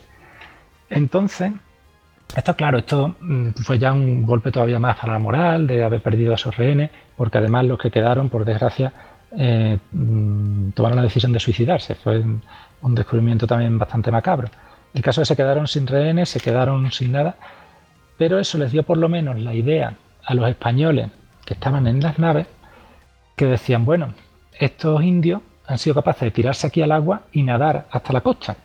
Y nosotros llevamos aquí no sé cuántos días esperando a ver si, mm, si podemos que llueva para, pasar con una barca o algo. Dice, ¿por qué no vamos nosotros también a nado? Por lo menos hablamos con los que están en tierra y nos ponemos de acuerdo y, y vemos a ver qué podemos hacer. Y entonces unos cuantos se ofrecieron, cogieron la última barca que les quedaba a las carabelas, que los acercó hasta lo máximo que pudo a la costa y desde allí se tiraron a nadar y fueron nadando hasta el fortín donde estaban atrincherados los de tierra. En concreto fue un, piloto que se llamaba Pedro de Ledesma el que llegó hasta este fortín. Y allí pues pudo hablar con los hombres que estaban en tierra, porque eh, Colón no sabía verdaderamente cómo estaban ni qué pensaban hacer. Los hombres de este fortín les dijeron claramente que aquello era insostenible, que allí no se podían quedar y que por favor el almirante que no se fuese sin ellos porque era una muerte segura. Entonces que les dejase, que les esperase, que iban a tratar de salir de allí como pudiesen, con canoa, con barca improvisador que fuesen, pero que no se fuesen eh, sin ellos. Entonces Colón decidió esperar, se mantuvo en la desembocadura esperando, a pesar de que tenía cierto riesgo, porque si había lluvias torrenciales podían llevarse por delante sus naves, pero les esperó y los españoles consiguieron evacuar, hacer un, poco un, un, Dunkerque muy en pequeño, en el cual pues fueron mm, improvisando la, la evacuación por agua verdaderamente como pudieron. Lo cuenta Hernando Colón, dice, eh, mejoró de tal manera el tiempo que los de tierra, valiéndose de su lancha y de grandes canoas bien preparadas y atadas una a otra para que no volcasen, pudieron empezar a transportar sus cosas y tratando cada uno de no ser el último, se apresuraron tanto que a los dos días no quedaba en tierra más que el casco del barco, que por culpa de la broma ya no flotaba. Es decir, dejaron allí una de las naves que, le había dejado Colón, estaba totalmente carcomida por eh, un tipo de, molusco que, hay en el Caribe. Exacto, la broma. Y salieron de allí como pudieron. Y, me hizo gracia lo de tratando cada uno de no ser el último.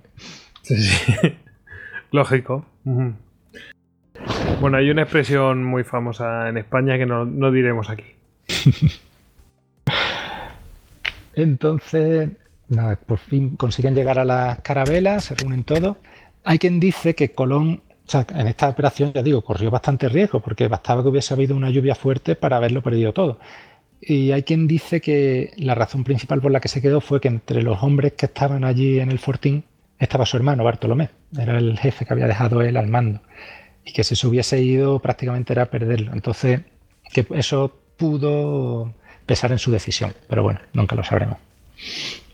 El caso es bueno, se embarcaron y pudieron continuar su navegación. Pero eh, esta no es el final del cuarto viaje porque no tenían medios de volver a España. Entonces he contado esta batalla, pero va a haber todavía margen para que haya otra batalla más en este cuarto viaje. Teóricamente Colón se quería volver, pero ya los barcos estaban muy dañados, no tenían provisiones suficientes y entonces era bastante poco viable.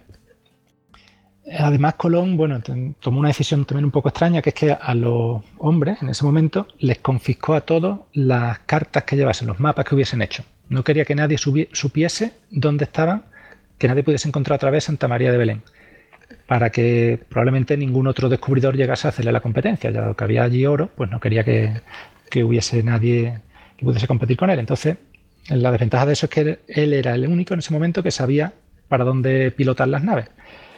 Y mm, fueron navegando, acabaron en Cuba, que no era precisamente donde querían ir, fueron navegando y perdieron una, una de las tres naves y al final llegaron de Chiripa a Jamaica con dos barcos mm, en las últimas y verdaderamente lo único que pudieron hacer es buscar un puerto o una playa donde poder naufragar. Y allí, allí quedaron. Los supervivientes de esta expedición, después de haber dado estos tumbos, llegaron a esta isla de Jamaica que seguía siendo, digamos, independiente o no estaba en absoluto poblada de españoles ni, gobernada por nadie. Seguían como como ellos habían estado siempre allí, y naufragaron allí. Entonces se abrió un episodio en el cual mm, montaron allí un poblado improvisado con los restos de, de las dos carabelas y las, las, pocas provisiones que les quedaban. Y mm, lo único que se les ocurrió fue pedir ayuda de alguna manera a la española. Y eh, otra vez más se ofreció este Diego Méndez, que era el que habíamos visto que había... Este valiente entre los valientes, ¿no? Sí, sí, este le echaba todo lo que había que echarle. Y este se ofreció para ir en canoa hasta la española. Que eso, hombre, mm, no se había intentado nunca que se supiese, los indios no, no hacían eso normalmente, ir en canoa chiquitita de una isla a otra con una distancia tan grande y que se sepa después no lo hizo nadie más. O sea, este se ofreció a hacer algo que era como, no sé, como el equivalente ahora de un Iron Man o algo así. Y dijo, pero venga, yo lo voy a hacer. Y se fue, cogió, o sea, compró una canoa a los indios de allí de la zona. Eh, algunos se embarcaron con él para ayudarle y se fue a la española. Y los demás españoles se quedaron allí esperando noticias. La idea era que al llegar Diego Méndez a la española, iba también con él otro que era italiano, eh, uno de ellos dos iba a ir a hablar con el gobernador de la Española, que en aquella época era Nicolás de Obando, para que mandase un barco de rescate que lo trajese a, los náufragos, mientras que el otro compañero se iba a volver a Jamaica para avisar de que habían llegado bien y todo. El caso que se fueron y consiguieron cruzar, porque claro, eso Colón y los otros no lo sabían, ellos simplemente sabían que se habían ido. Consiguieron cruzar pero fue tan dura la travesía y estuvieron casi tan a punto de morirse que el que se tenía que volver a avisar a los otros de que sí que habían llegado dijo un cuerno, yo no vuelvo a cruzar eso en canoa porque es que es absurdo, me, voy a morir seguro por, el camino. Entonces se quedaron los dos en la española, fueron a hablar con Novando y tal, pero Colón no tuvo noticias, no, podía saber si habían llegado, si no, si alguien iba a venir a buscarlo. Y se tuvieron que tirar allí esperando pacientemente un año un año en el que se les iban acabando las provisiones, en el que los indios al principio, pues muy amigables, les vendían comida a cambio de, cascabeles y de cosas así, pero que con el paso del tiempo, pues bueno, cada vez les interesaban menos los cascabeles e incluso con el paso del tiempo pues empezaban a decirse los indios, bueno, esto, ¿se van a quedar aquí para siempre o vamos a tener que echarlo? En fin, lo, lo típico que solía pasar en estas situaciones. Y también empezó a pasar la Colón que sus propios hombres, pues bueno, estaban allí Mm, con hambre, mm, aburridos, sin perspectiva, y empezaron pues a, tramar cosas entre ellos. Había quien decía que hay que ver que habían llegado allí por culpa de la incompetencia de Colón, eh, que a lo mejor el Nicolás Obando no quería rescatarles porque Colón tenía instrucciones de no ir a la española y que por culpa de Colón no podían ir a la española. En fin, empezaron a, correr los rumores y cristalizó una rebelión. Hubo una revuelta allí entonces, de los 100 hombres que eran más o menos, la mitad aproximadamente se rebeló. Eso fue el 2 de enero de 1504. Y el líder fue Francisco de Porras, que era uno de los capitanes, o sea, uno de los líderes de la expedición. Este Francisco de Porras le dijo a Colón que estaban hartos, que se querían ir a Castilla, mm, en un tono así un poco insolente, entonces Bartolomé Colón dice que trató de hacerle frente con una lanza, Bartolomé Colón era, era, de armas tomar, pero bueno, hubo un forcejeo ahí y no llegó la sangre al río. Y al final lo que hicieron fue separarse. Y eso, esos rebeldes se fueron por su cuenta a, ver qué podían hacer en español, así, o sea, a ver qué podían hacer en Jamaica, si podían encontrar también ellos canoas para ir al español o a ver qué podían hacer. Hernando Colón, que es el que lo cuenta, pues claro, los pone eh, de malos, malísimos y peores, porque dice que todo lo que hicieron era saquear a los indios y, volverlos contra Colón, eh, lo, predecible. El caso es que estuvieron así un tiempo con esos dos bandos de españoles mm, separados en Jamaica, hasta que por fin apareció un barco en el horizonte enviado por Nicolás de Obando desde la Española. Que este barco por fin les trajo noticias de que sí, que Diego Méndez había llegado bien y que les había avisado y que estaban buscando a ver si encontraban una carabela para venir a rescatarlos, pero que bueno, que de momento que, lo único que les podía traer era un, poco de comida, les envió un trozo grande de carne, pero ese barco ni siquiera se acercó a la costa, tenía órdenes de no montar absolutamente a nadie, o sea, Nicolás Obando fue ahí bastante prudente, no sabía en qué estado venían esta gente, si Colón seguía vivo, si no, y se limitó un poco a, observar, a mandarle este regalito, pero, pero nada más. Entonces con eso pues tuvieron que aguantar todavía más, ser más pacientes y Colón trató un poco de, de ganarse a los sublevados y les envió una parte de esa carne. Les dijo, mira, ya van a venir a buscarnos, aquí tenéis carne, vamos a reconciliarnos. Y hubo una negociación ahí. Pero no llegaron a visiblemente a ponerse de acuerdo, sino que al contrario los de Porras, los sublevados, se volvieron a donde estaba Colón y, venían como a, poner las cosas claras por fin y a decir aquí no puede haber estos dos bandos así enfrentados, no, aquí vamos a ponerle fin a esto. Y vinieron en son de guerra. Y entonces se planteó una batalla que es la última batalla de Colón fue el 19 de mayo de 1504. Y de esta batalla, pues ya digo, hay testigos presenciales y el más, uno de los más directos es Hernando Colón. Así que si queréis os leo su versión. Dice que eh, se acercaban los de Francisco de Porra, que eran, ya dije, unos 50 hombres, y eh, del otro lado tomó Bartolomé Colón a 50 hombres bien armados, o sea, eran 50 contra 50. Dice, eran hombres preparados para el combate y de ánimo decidido y a toda prueba. Entonces, estos hombres de Bartolomé Colón, al llegar por una colina a un tiro de ballesta del poblado donde se hallaban los rebeldes, enviaron a dos mensajeros. Entonces empezaron a parlamentar otra vez con los, sublevados, pero no, hubo fruto de esa negociación y entonces eh, se pusieron a, la guerra. Dice que los rebeldes, desenvainando las espadas y formados en escuadrón con sus lanzas, al grito de mueran, mueran, se lanzaron contra el escuadrón del adelantado. Habiendo previamente jurado seis de los rebeldes, a los que se tenía por más valientes, no separarse unos de otros, sino dirigirse contra la persona del adelantado, dado que muerto él, no daban la menor importancia a los demás. El adelantado es Bartolomé Colón. Y sigue diciendo Hernando Colón. Pero quiso Dios que les saliese todo al revés, porque fueron tan bien recibidos que en el primer embate cayeron al suelo cinco o seis, en su mayoría de los que iban contra el adelantado. Este se lanzó con tanta fuerza contra el enemigo que poco después moría Juan Sánchez de Cádiz y Juan Barba, era el primero a quien yo vi desenvainar la espada cuando estalló la rebelión. Otros muchos cayeron gravemente heridos y Francisco de Porras fue hecho prisionero.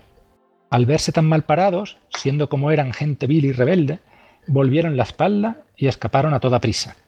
Y aquí hay un, detalle curioso. Volvieron la espalda, esto es lo que Hugo siempre decía, volvieron la espalda y ya se acabó la batalla. Ya a partir de ahí persecución y, y hacen carnicería.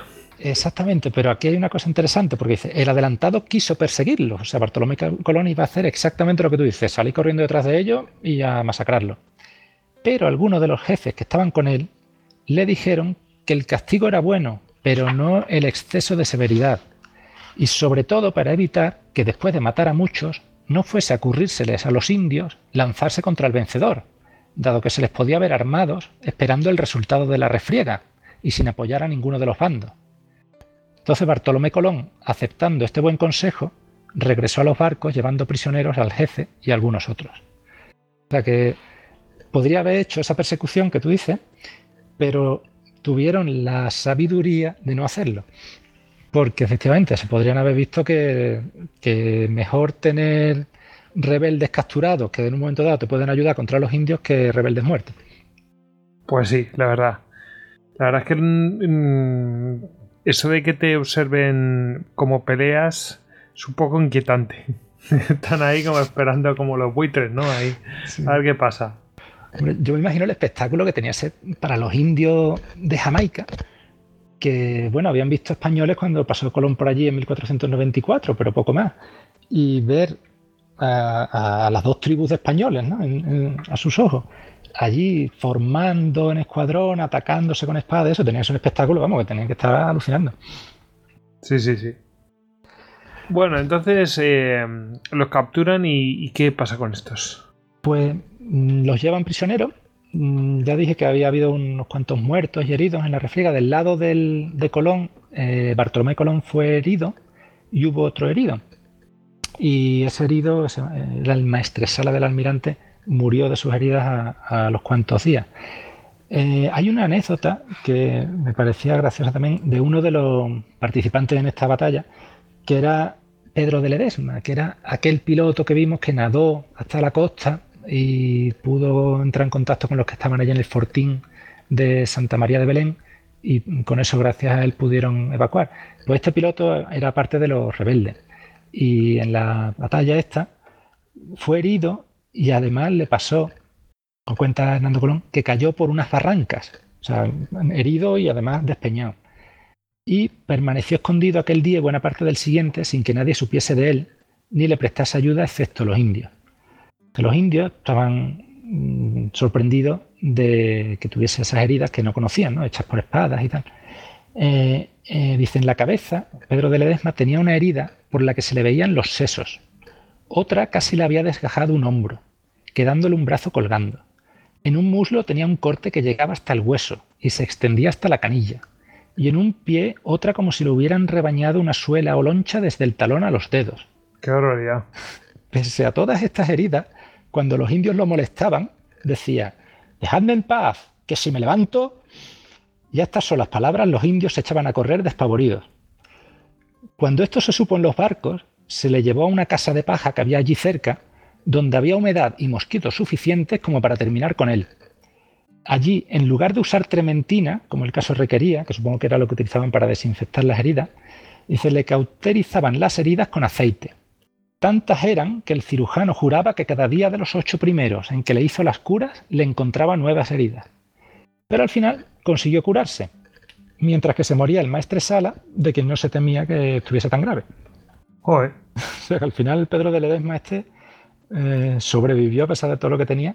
Y de hecho es curioso, porque este piloto después participaría en otros viajes de descubrimiento y, mm, tuvo una carrera muy larga y, fructuosa. E incluso Bartolomé mm, de las Casas dice que un día se lo encontró en Sevilla, o sea que cuenta también esta historia y dice que él lo conoció personalmente, que lo vio por allí, por Sevilla, serían 1500, no sé, 16 o por ahí. Así que el hombre sobrevivió bien. Bueno, bueno, la verdad es que eh, con esa herida yo no hubiera dado un duro por él, pero bueno. Estaban hechos de otra pasta, ¿eh? Sí, sí. El caso que, bueno, después de, este combate, eh, Colón pues, fue bastante, en este caso, benévolo y dio, o sea, se perdonó básicamente a todo el mundo. Hubo unas condiciones, ¿no? Todo el mundo se comprometía a no volver a, a sublevarse, en fin, hubo un entendimiento y por fin llegó una carabela desde la española y se pudieron todos montar en paz y abandonar aquel naufragio y llegar por lo menos a la española. Así que dentro de lo que cabe el final de esta batalla fue relativamente feliz, que fue, aunque fuese una batalla entre españoles, que fue la única verdadera batalla entre españoles que lucharon los Colón, pero por lo menos terminó bien.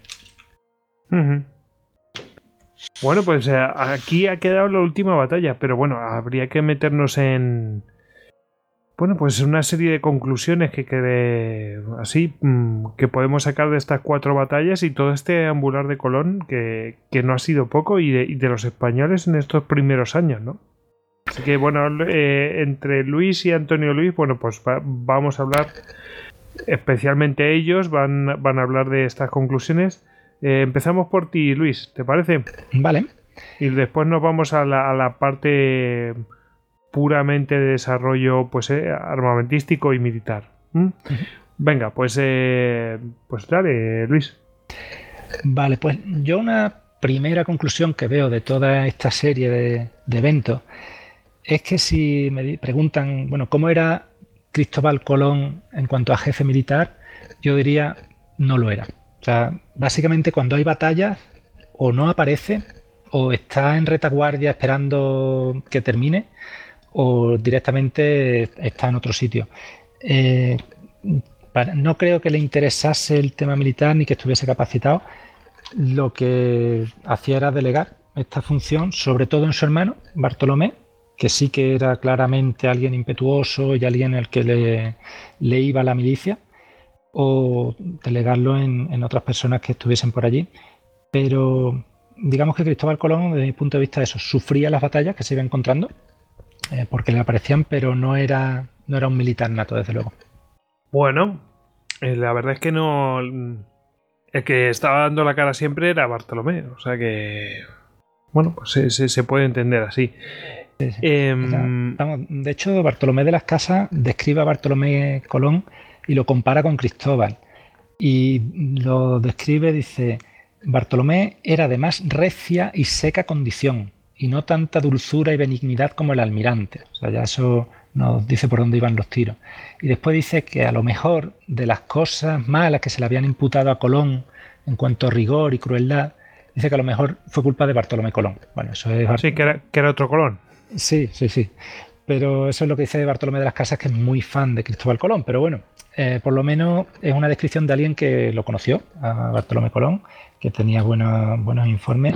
Y eso de que era de más recia y seca condición, creo que, sí, que se ve claramente en todos los relatos como es luchador, es impetuoso, es violento si queremos, pero sí, sí, era de otra manera totalmente diferente y de la forma de operar de los así de, las armas españolas mm, algo que comentar bueno ya hemos visto que el tema del acero se impuso sí sí eso mm, prácticamente lo que es en batallas campales y en el combate cuerpo a cuerpo en esta época yo creo que los españoles eran invencibles, para estas civilizaciones por lo menos, de los caribes, los taínos de la española, eh, los que se encontraron en Jamaica y en Centroamérica, ahí no había color.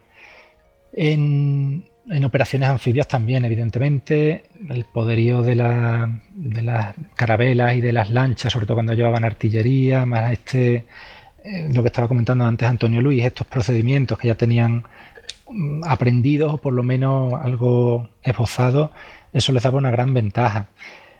Además, una cosa que más me ha llamado la atención es eso, lo eficaces que eran con los golpes de mano, que no era solo luchar y a, lo bestia y hacer sangre y matar, sino que eran capaces de prevenir muchas veces rebeliones o combates secuestrando al, líder enemigo y para eso se las apañaban de una manera que, siempre es ingeniosa.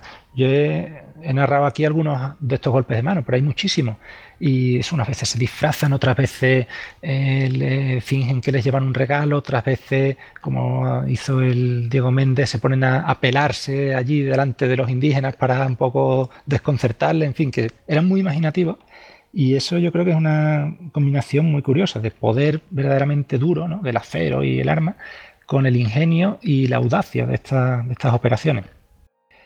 Mm, al contrario, hay veces que no les salen bien las cosas y creo que los dos fracasos principales que tienen son muy parecidos, que son el Fuerte Navidad y Belén, que son guarniciones aisladas en un sitio que no es necesariamente el mejor, porque no son grandes eh, fortalezas naturales, sino que se montan allí un fuertecito en la playa y que rápidamente pues son copados por los indígenas y no pueden sostenerse. Ahí yo creo que es un problema más de, la visión de Colón de quizás un exceso de optimismo, de pensar que un fortín así aislado puede mantenerse pues durante muchísimos meses o incluso años hasta que vengan refuerzos.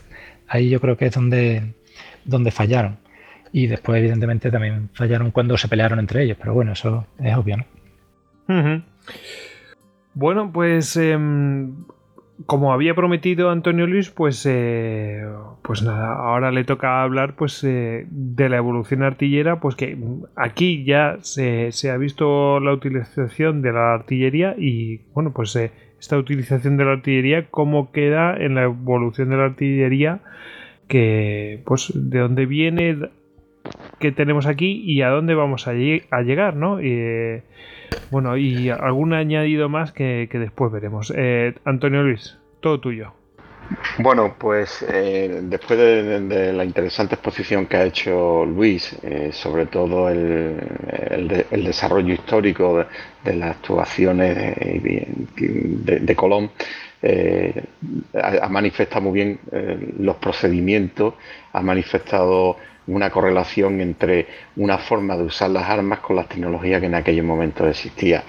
Eh, la verdad, mm, habría que pensar o preguntarse eh, si fueron precisamente los españoles los que habían evolucionado en esa táctica o era algo que existía ya en, ese, en el mundo occidental en aquella época. Eh, sobre todo pensando de que tanto españoles y portugueses en aquellos momentos eh, eran mm, los países más innovadores en la navegación.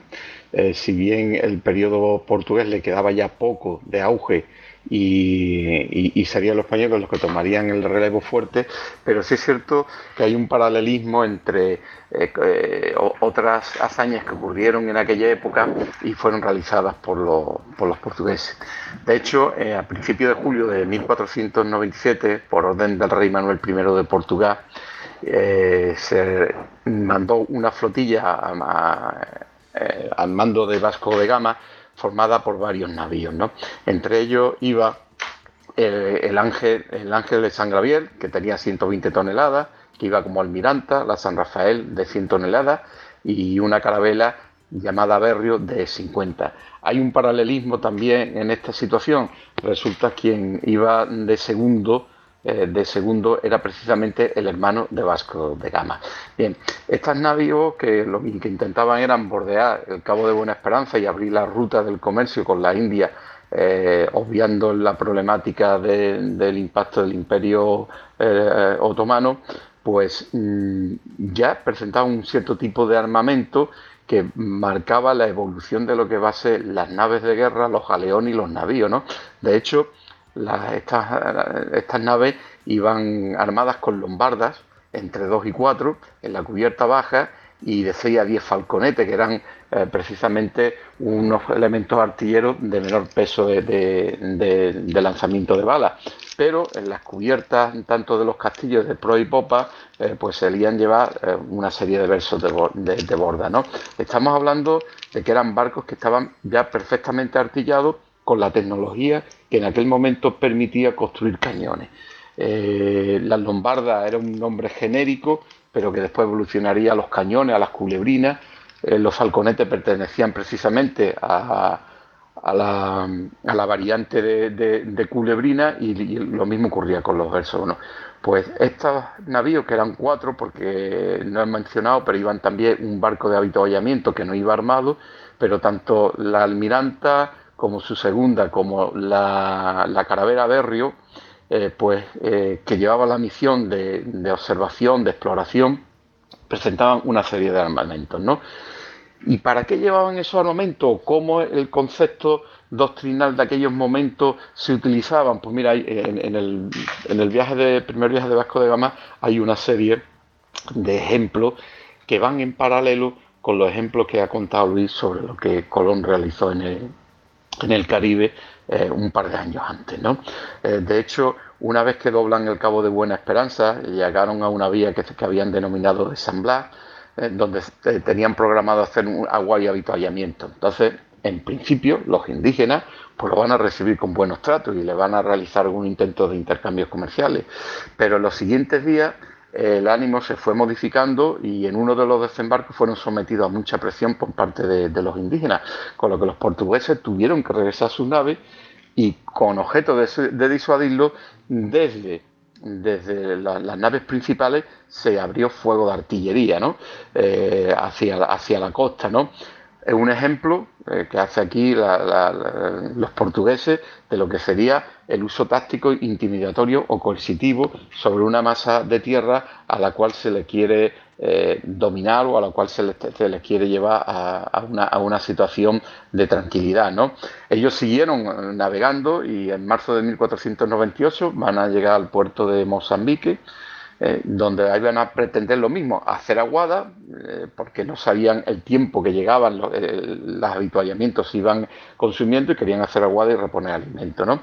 pero en este caso, cuando llegan al puerto de Mozambique, los moradores tienen una mala actitud y eso le hace sospechar al almirante de que podía ocurrir algo. Así que se intentó hacer un desembarco de los bateles que, que llevaban y justo en el momento de llegar a tierra, se realiza fuego desde las naves. O sea, coincide este procedimiento con el concepto que Luis decía antes. Justo cuando esos bateles llegan a la línea de costa antes de poner los pies la infantería en, la playa, desde tierra, desde los barcos, perdón, se hace una serie de fuego de disparos eh, con las lombardas para con objeto de que los, indígenas que querían defender el punto de Aguada se pusieran en, fuga. Y así lo consiguieron con esos disparos. ¿no? Entonces, eh, a partir de este momento, dada esta situación, Vasco de Gama toma una decisión que es armar los bateles. Fijaros que el fuego se hace anteriormente desde las naos y ahora a partir de este momento se van a desmontar una serie probablemente de versos, porque los bateles no podían dar para más, y el verso era un, cañoncito pequeñito eh, que en el mejor de los casos disparaba una bala que pesaba unos 900 gramos, ¿no? Entonces decide armar los bateles con objeto de que cada vez que se acercasen a la línea de costa, estos bateles ya hicieran fuego de cobertura, fuego de apoyo a la infantería a la que estaba, a la que estaba transportando para conseguir desembarcar. Eh, el resultado, lo mismo que Luis estaba contando. Pusieron a los defensores en, en fuga y las distancias de disparo hay, hay muy buena, hay una, hay una buena observación que dice que la, la, la distancia de disparo que se, se, realizaban estas acciones estaba a tiro de onda, es decir, aproximadamente unos 100 metros. Eh, ¿Qué es lo que contábamos con esto? Pues que había un apoyo de fuego hacia una operación de desembarco y que ese apoyo de fuego se hacía con la nueva tecnología que existe. O sea, el cañón se estaba implantando como un medio necesario para eh, realizar cualquier tipo eh, de operación militar de proyección de fuerza desde mar hacia la tierra. ¿no? Continuaron su viaje y entonces eh, llegaron al, puerto de Melinde. Y una vez que llega allí, que esto ya era un puerto importante, era un puerto que donde navegaban mucho los árabes, ya estamos eh, metidos en una zona de otro tipo de desarrollo socioeconómico, pues resulta de que llegan allí y hay una serie de naves eh, árabes que están allí fondeadas, ellos tienen la pretensión de de saludar al rey, al rey de Melinde, pero como venían muy escarmentados de la situación que había tenido en el recibimiento en Mozambique y demás, eh, mandan mensajeros y llegan a un acuerdo por el cual el rey se va a trasladar a los barcos eh, portugueses donde se va a celebrar ese encuentro diplomático. Bueno, ¿qué se hizo con la artillería? Esto es una cosa que me llamó mucho la atención cuando, cuando lo leí lo averigüé, ¿no? Pues se hizo lo que hoy actualmente se hacen, unos disparos de salva donde las naves indias que estaban enfrente realizan disparos eh, en vacío para corresponder a esos saludos, mientras que se hacían todo el elemento ceremonial de recibir al rey, al rey de, Melinde. ¿no?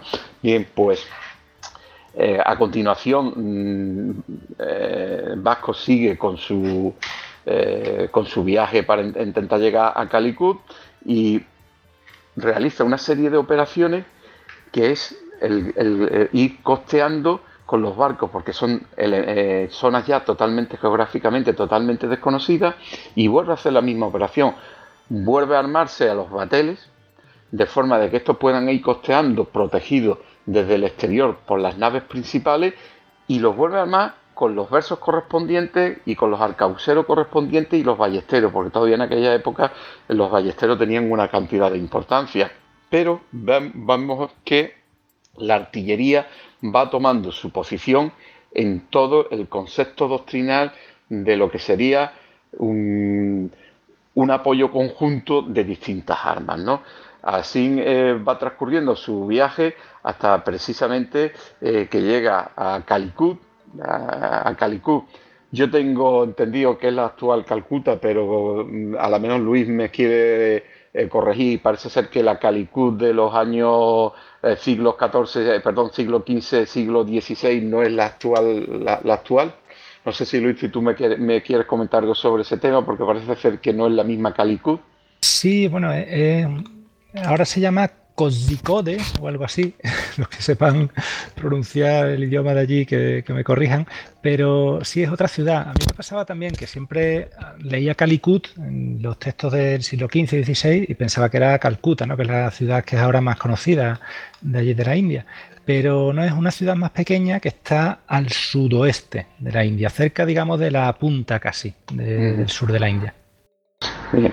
Pues eh, en mayo de 1498 se llega a las costas Malabar, precisamente al puerto de Calicut, Y como existía ya cierta prevención del posible recibimiento que podían recibir de los moradores de aquella época, eh, pues siempre se estuvo en prevención y, todos los barcos estuvieron siempre armados.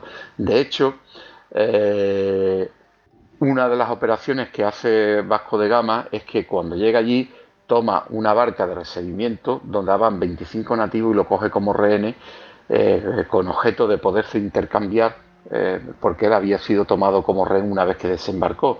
Bueno, él regresa a su nave, prepara una huida con su nave del puerto y a esto que se presenta una armadilla o una armada de un tipo de barco que allí que ellos le llamaban tones, son 70 barcos, el tone viene a ser eh, como una galera disminuida, más bien como una fusta, ¿eh? Eh, que es un barco que va totalmente a rema, y se produce uno de los combates también muy interesantes del uso de la artillería.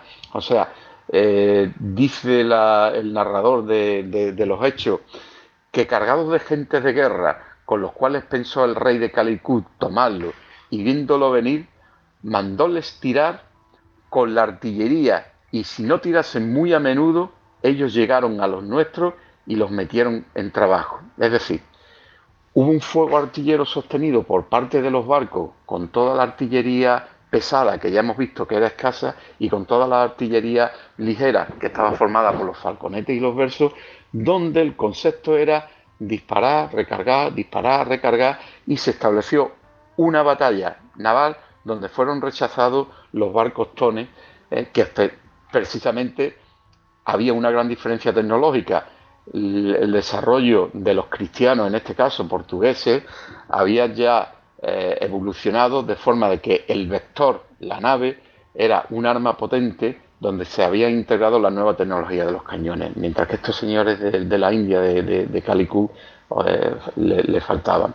Hay mm, un paralelismo con la situación de Colón, que es precisamente ese desarrollo tecnológico lo que prevé que se generen tácticas, eh, tácticas que pueden dar buenos resultados en los combates y, hacer obtener victorias.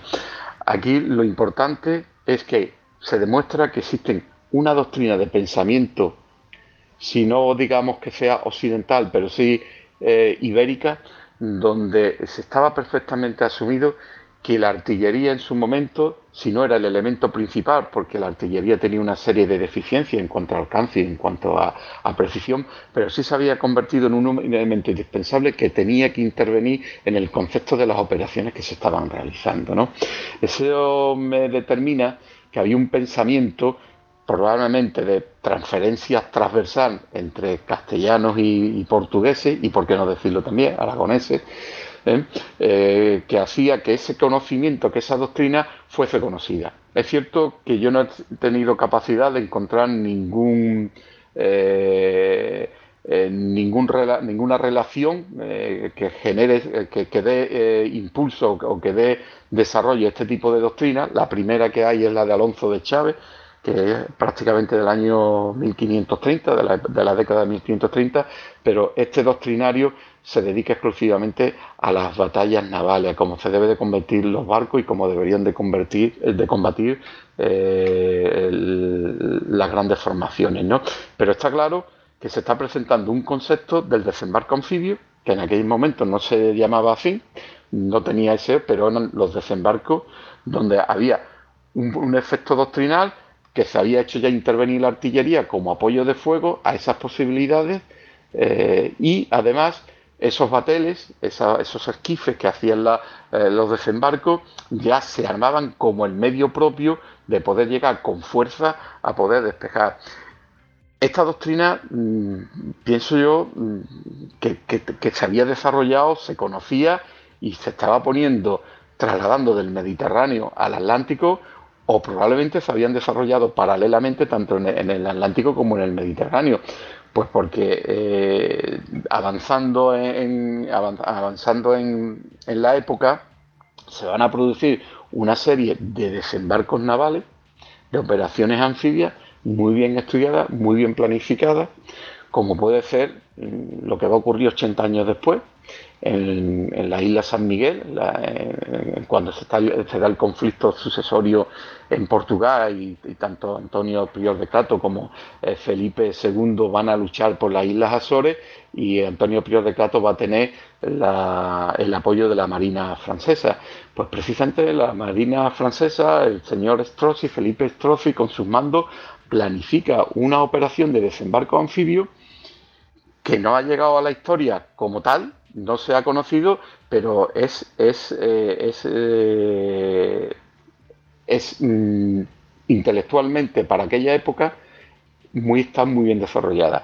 De hecho, la, la Marina francesa se va a desplegar en varios kilómetros a través del litoral, realizando una serie de cintas con objeto de que las fuerzas terrestres que están defendiendo, que se han apoderado o, que están eh, generando los núcleos de defensa, de defensa en los únicos puntos de playa donde se podía desembarcar, pues resulta que ellos dividen a todo lo largo eh, su, armada eh, con objeto de generar una acción de fuego para intimidatoria y de finta para que la infantería hispano-portuguesa que está defendiendo la isla no sepa exactamente dónde se va a producir el, efecto. Y una cosa muy curiosa que dice el relator, los pequeños bateles van armados también con artillería, se acercan a la costa no con el objeto de disparar precisamente a, a, las fuerzas de tierra, sino con el objeto de generar todo el humo posible para que no se pueda averiguar dónde se están preparando las barcas de desembarco. Y de hecho, las barcas de desembarco se están preparando mucho más al este de donde se están produciendo esas fintas y en un lugar determinado que se llama eh, eh, Puñete, el cabo de Puñetes, pues resulta de que ahí se va a producir el desembarco de, las primeras, de, la primera oleada. Es verdad que tienen mala suerte, eh, se pierden la mayoría de los barcos, siete de ellas de las barcas se van a perder, pero cogen por sorpresa a todas las defensas hispanos portuguesas de la isla. Y cuando eh, ellos descubren ese punto de desembarco que no tiene defensa, empieza a realizarse la segunda oleada, la tercera oleada, de forma que cuando los españoles se dan cuenta de que los franceses están desembarcando, tienen a medio ejército eh, francés metido en la isla y lo único que pueden hacer es retroceder y entregar la isla. Esta planificación que hacen los franceses sencillamente obedece a un modo doctrinario de funcionar. Eso no fue una invención. Eh, que ese modo doctrinario los franceses lo aprovecharan, lo se fuese trasladado desde otros conceptos pues, o desde otras épocas a través del concepto de los desembarcos que se hizo en la época de Carlos I eh, en, África, en la isla de los Helves, en, todos estos elementos que sabemos pues probablemente sean evoluciones donde se van adaptando las nuevas tecnologías. Estamos pasando de barcos de remo a barcos eh, a, barcos mancos, a barcos que funcionan exclusivamente a vela, pero también es cierto que esos barcos van evolucionando en cuanto a tamaño, en cuanto a eslora, no solo ya por condicionantes de navegación, sino sencillamente porque va tomando cada vez más pie la necesidad del cañón. Vuelvo a decir, el cañón en aquella época no era preciso, no tenía gran alcance, de hecho, un combate naval con la artillería que había en aquella época no podía producirse por encima de los 90 metros porque entonces eh, el error eh, era total y el daño que se podía producir nada. Eh, a fin de cuentas, en, la primera mitad del siglo XVI y prácticamente hasta el final del, siglo XVI, la artillería, la función que va ahí teniendo es el desgaste. El desgaste para poder inmovilizar una serie de barcos que después puedan ser abordados.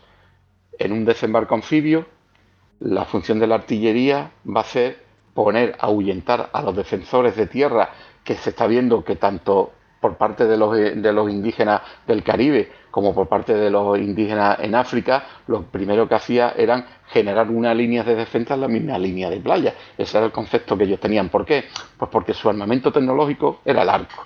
Y el arco era un elemento de muy escaso alcance eh, que como bien contaba Luis y contaba el relato Bartolomé de las Casas, eh, era irrisorio la cantidad de flechas que tiraban porque no llegaban, a, no llegaban a los barcos. Entonces, esa diferenciación tecnológica que se está produciendo y que eh, está haciendo modificar las tácticas es una consecuencia evolutiva que viene precisamente del siglo XV. Se va a ir marcando en el siglo XVI con más ímpetu porque tecnológicamente el cañón se va a ir modificando, se va a ir pasando de esos cañones que se hacían a forja, que eran unas láminas que el forjador iba uniendo unas a otras y después con unas arandelas, con unos collarines, se le iban dando fuerzas para que pudieran soportar el disparo, se va a ir evolucionando al, al cañón de fundición y muy importante al material que se utiliza, el bronce. El bronce no va a tener la problemática del hierro y va a permitir que la artillería se vaya integrando en el vector que es el barco y el barco vaya a ir desarrollándose hasta el punto de que se van a dar una serie de batallas al cañón, no tan conocidas, pero se van a dar una serie de batallas al cañón. De hecho, en el siglo XVI la, batalla de naves mancas más importante que existe se produce en el año 1582 y fue una batalla que en parte se da al cañón y en parte se da en el abordaje, como fue la batalla de la isla San Miguel el día 26 de, julio. Eh, hay, yo mi conclusión es que desde el siglo XV los conocimientos eh, de los marinos españoles son unos conocimientos eh, de navegación que se están desarrollando, pero que paralelamente están desarrollando unos conocimientos de evolución del movimiento táctico naval adaptado al cañón. Y, fue un, entiendo, fue una cosa, un desarrollo peninsular, donde tanto participaron eh, castellanos como portugueses. Bueno, eh. ¿qué decir de todo esto, verdad, Luis? Sí, sí, no, vamos. Mm, una, auténtica conferencia sobre la evolución de, la guerra naval que es un placer escucharte, Antonio Ruiz. Eh, me he quedado embelesado. Lo que estaba pensando, una cosa que, que, me ha dado que reflexionar, lo que decía, en realidad, a la hora de que España y medida, en cierta medida Portugal se apoderasen de América y se apoderasen de otros territorios en esta época, cuando yo lo miro, la diferencia grande eh, respecto a otras épocas es la parte naval, porque en tierra hemos contado cuáles son los factores de la victoria, ¿no? Y yo pienso, una legión romana pues habría salido prácticamente igual de airosa que los españoles, porque tenían armas de acero y protecciones de acero y caballería y, o sea, lo esencial lo tenían. En tierra, yo creo que la tecnología europea ya estaba a ese nivel adecuado para conquistar el Caribe desde hacía miles de años. Sin embargo, es la parte naval la que yo creo que ahí marca la diferencia, tanto en la capacidad de transporte, de pilotaje, de orientación, como la artillería embarcada. Eh, pues sí, eh, precisamente eh, mm, estamos hablando de que tanto por parte aragonesa como por, parte castellana eh, la proyección era marina.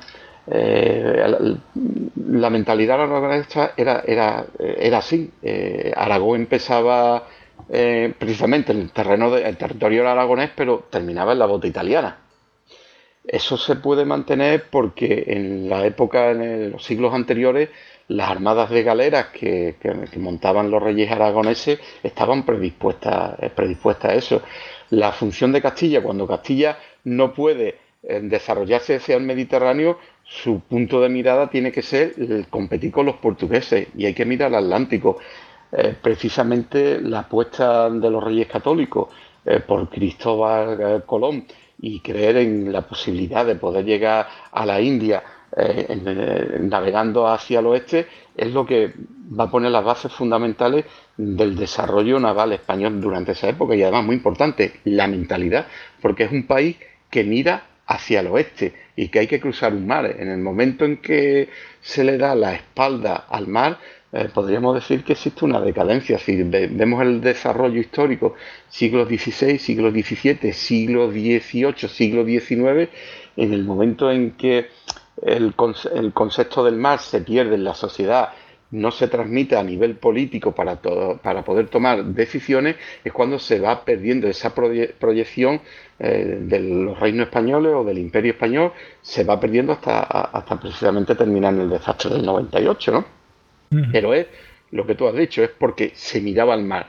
Siempre que se ha mirado al mar, se ha podido permitir ese tipo de expansión y ese, tipo de desarrollo económico. Cuando se ha dado la vuelta al mar, hemos perdido muchísimo y sobre todo en capacidad de desarrollo tecnológico.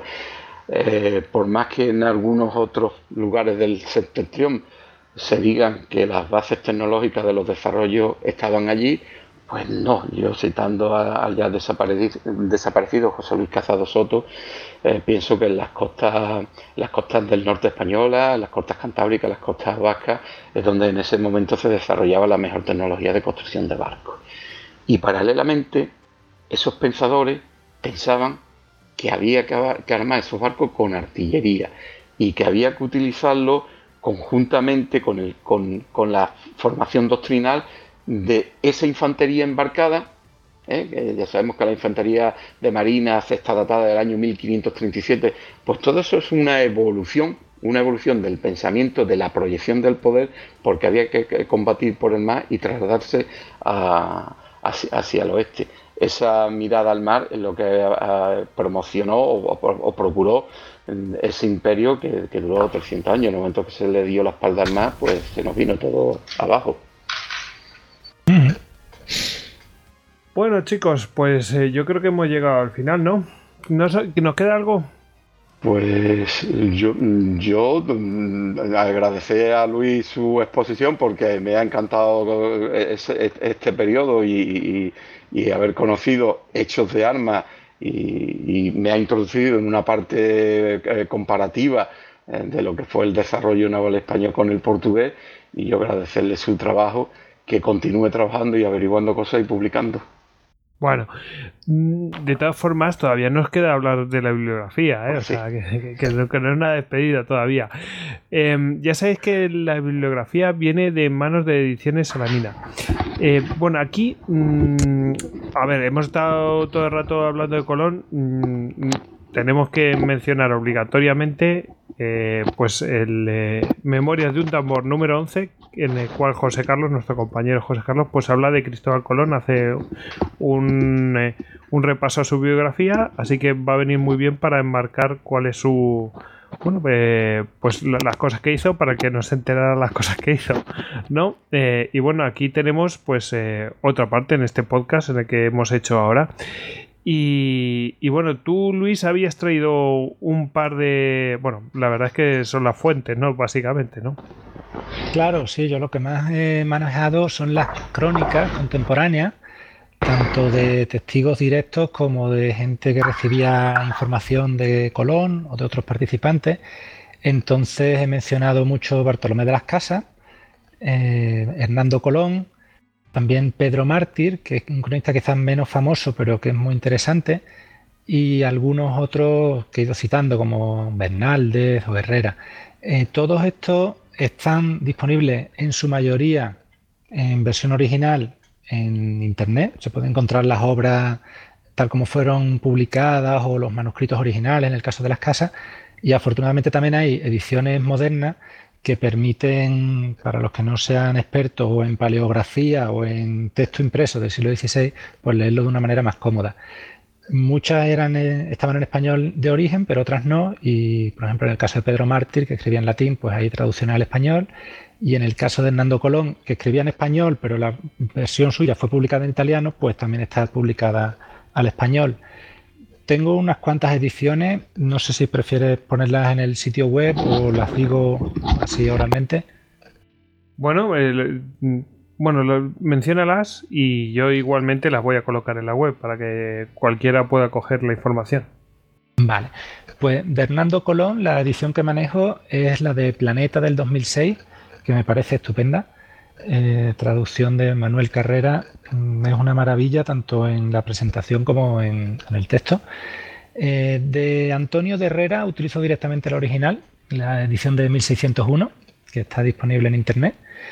De Bartolomé de las Casas eh, utilizo la edición de 1875, que aunque es un poco antigua, tiene la ventaja de que está en Internet también, eh, se puede manejar fácilmente en Cervantes Virtual y no varía mucho de las ediciones más recientes, que son un poco más rigurosas en la transcripción, pero las diferencias son mínimas y esta tiene la ventaja de ser mucho más manejable, eh, porque ya digo, está en Internet. de Andrés Bernalde, la edición de 1962, y de Pedro Mártir, en la edición de 2010, aunque hay varias, entonces se pueden recomendar varias. Y aparte de los cronistas clásicos, he mencionado entre las muchísimas biografías de Colón que hay, que es imposible leérselas todas en una vida, yo creo, pero la que creo que trata el tema náutico más directamente, y ya decía que, exploró en persona las rutas de Colón, es la de Samuel Morrison de 1942, que está en inglés. Eh, Admiral of the Ocean Sea, A Life of Christopher Columbus. Debe haber alguna edición en español, pero la que yo tengo es esta. Bueno, también hay que mencionar el artículo que tienes eh, de una de las batallas eh, de la de Guadalupe de 1496 en la revista naval, ¿no? Exactamente, esa es revista de historia naval del, número 137, de, publicada hace poco tiempo, el año pasado, en 2017, y es sobre la. se titula Guadalupe 1496 este artículo. Y está disponible gratuitamente en el sitio web de la revista de historia naval. Bueno, pues eh, ahí tenéis un ratito para leer, ¿eh? no, os podéis quejar. Bueno, pues eh, antes de ya despedirnos de verdad, vamos a, dar las gracias a los mecenas que, bueno, pues nos ayudan a producir estos podcasts y especialmente a los patronos héroes de las Termópilas, NG, NG, Paloma Hernández y Daniel.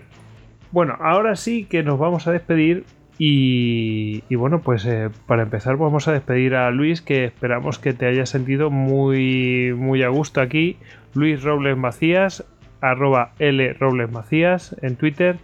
Luis, ya has visto que aquí no mordemos, no tiramos flechas, no, te, no nos vamos a buscar a tribus, hacemos que nos vamos a buscar a tribus ajenas para después sorprenderte. ¿eh? nada, nada, me he sentido verdaderamente cómodo y como en casa y como si nos conociésemos de hace tres años, que casi es verdad, pero bueno, yo os conocí a vosotros, vosotros a mí no. bueno, es un fenómeno curioso este, sí, la verdad. Eh, el, de, el del oyente y, el podcaster, sí, es verdad. Tienes, si lo piensas, eh, está como lo dices. Nos metemos en vuestras casas, en vuestros trabajos, cuando plancháis, en fin.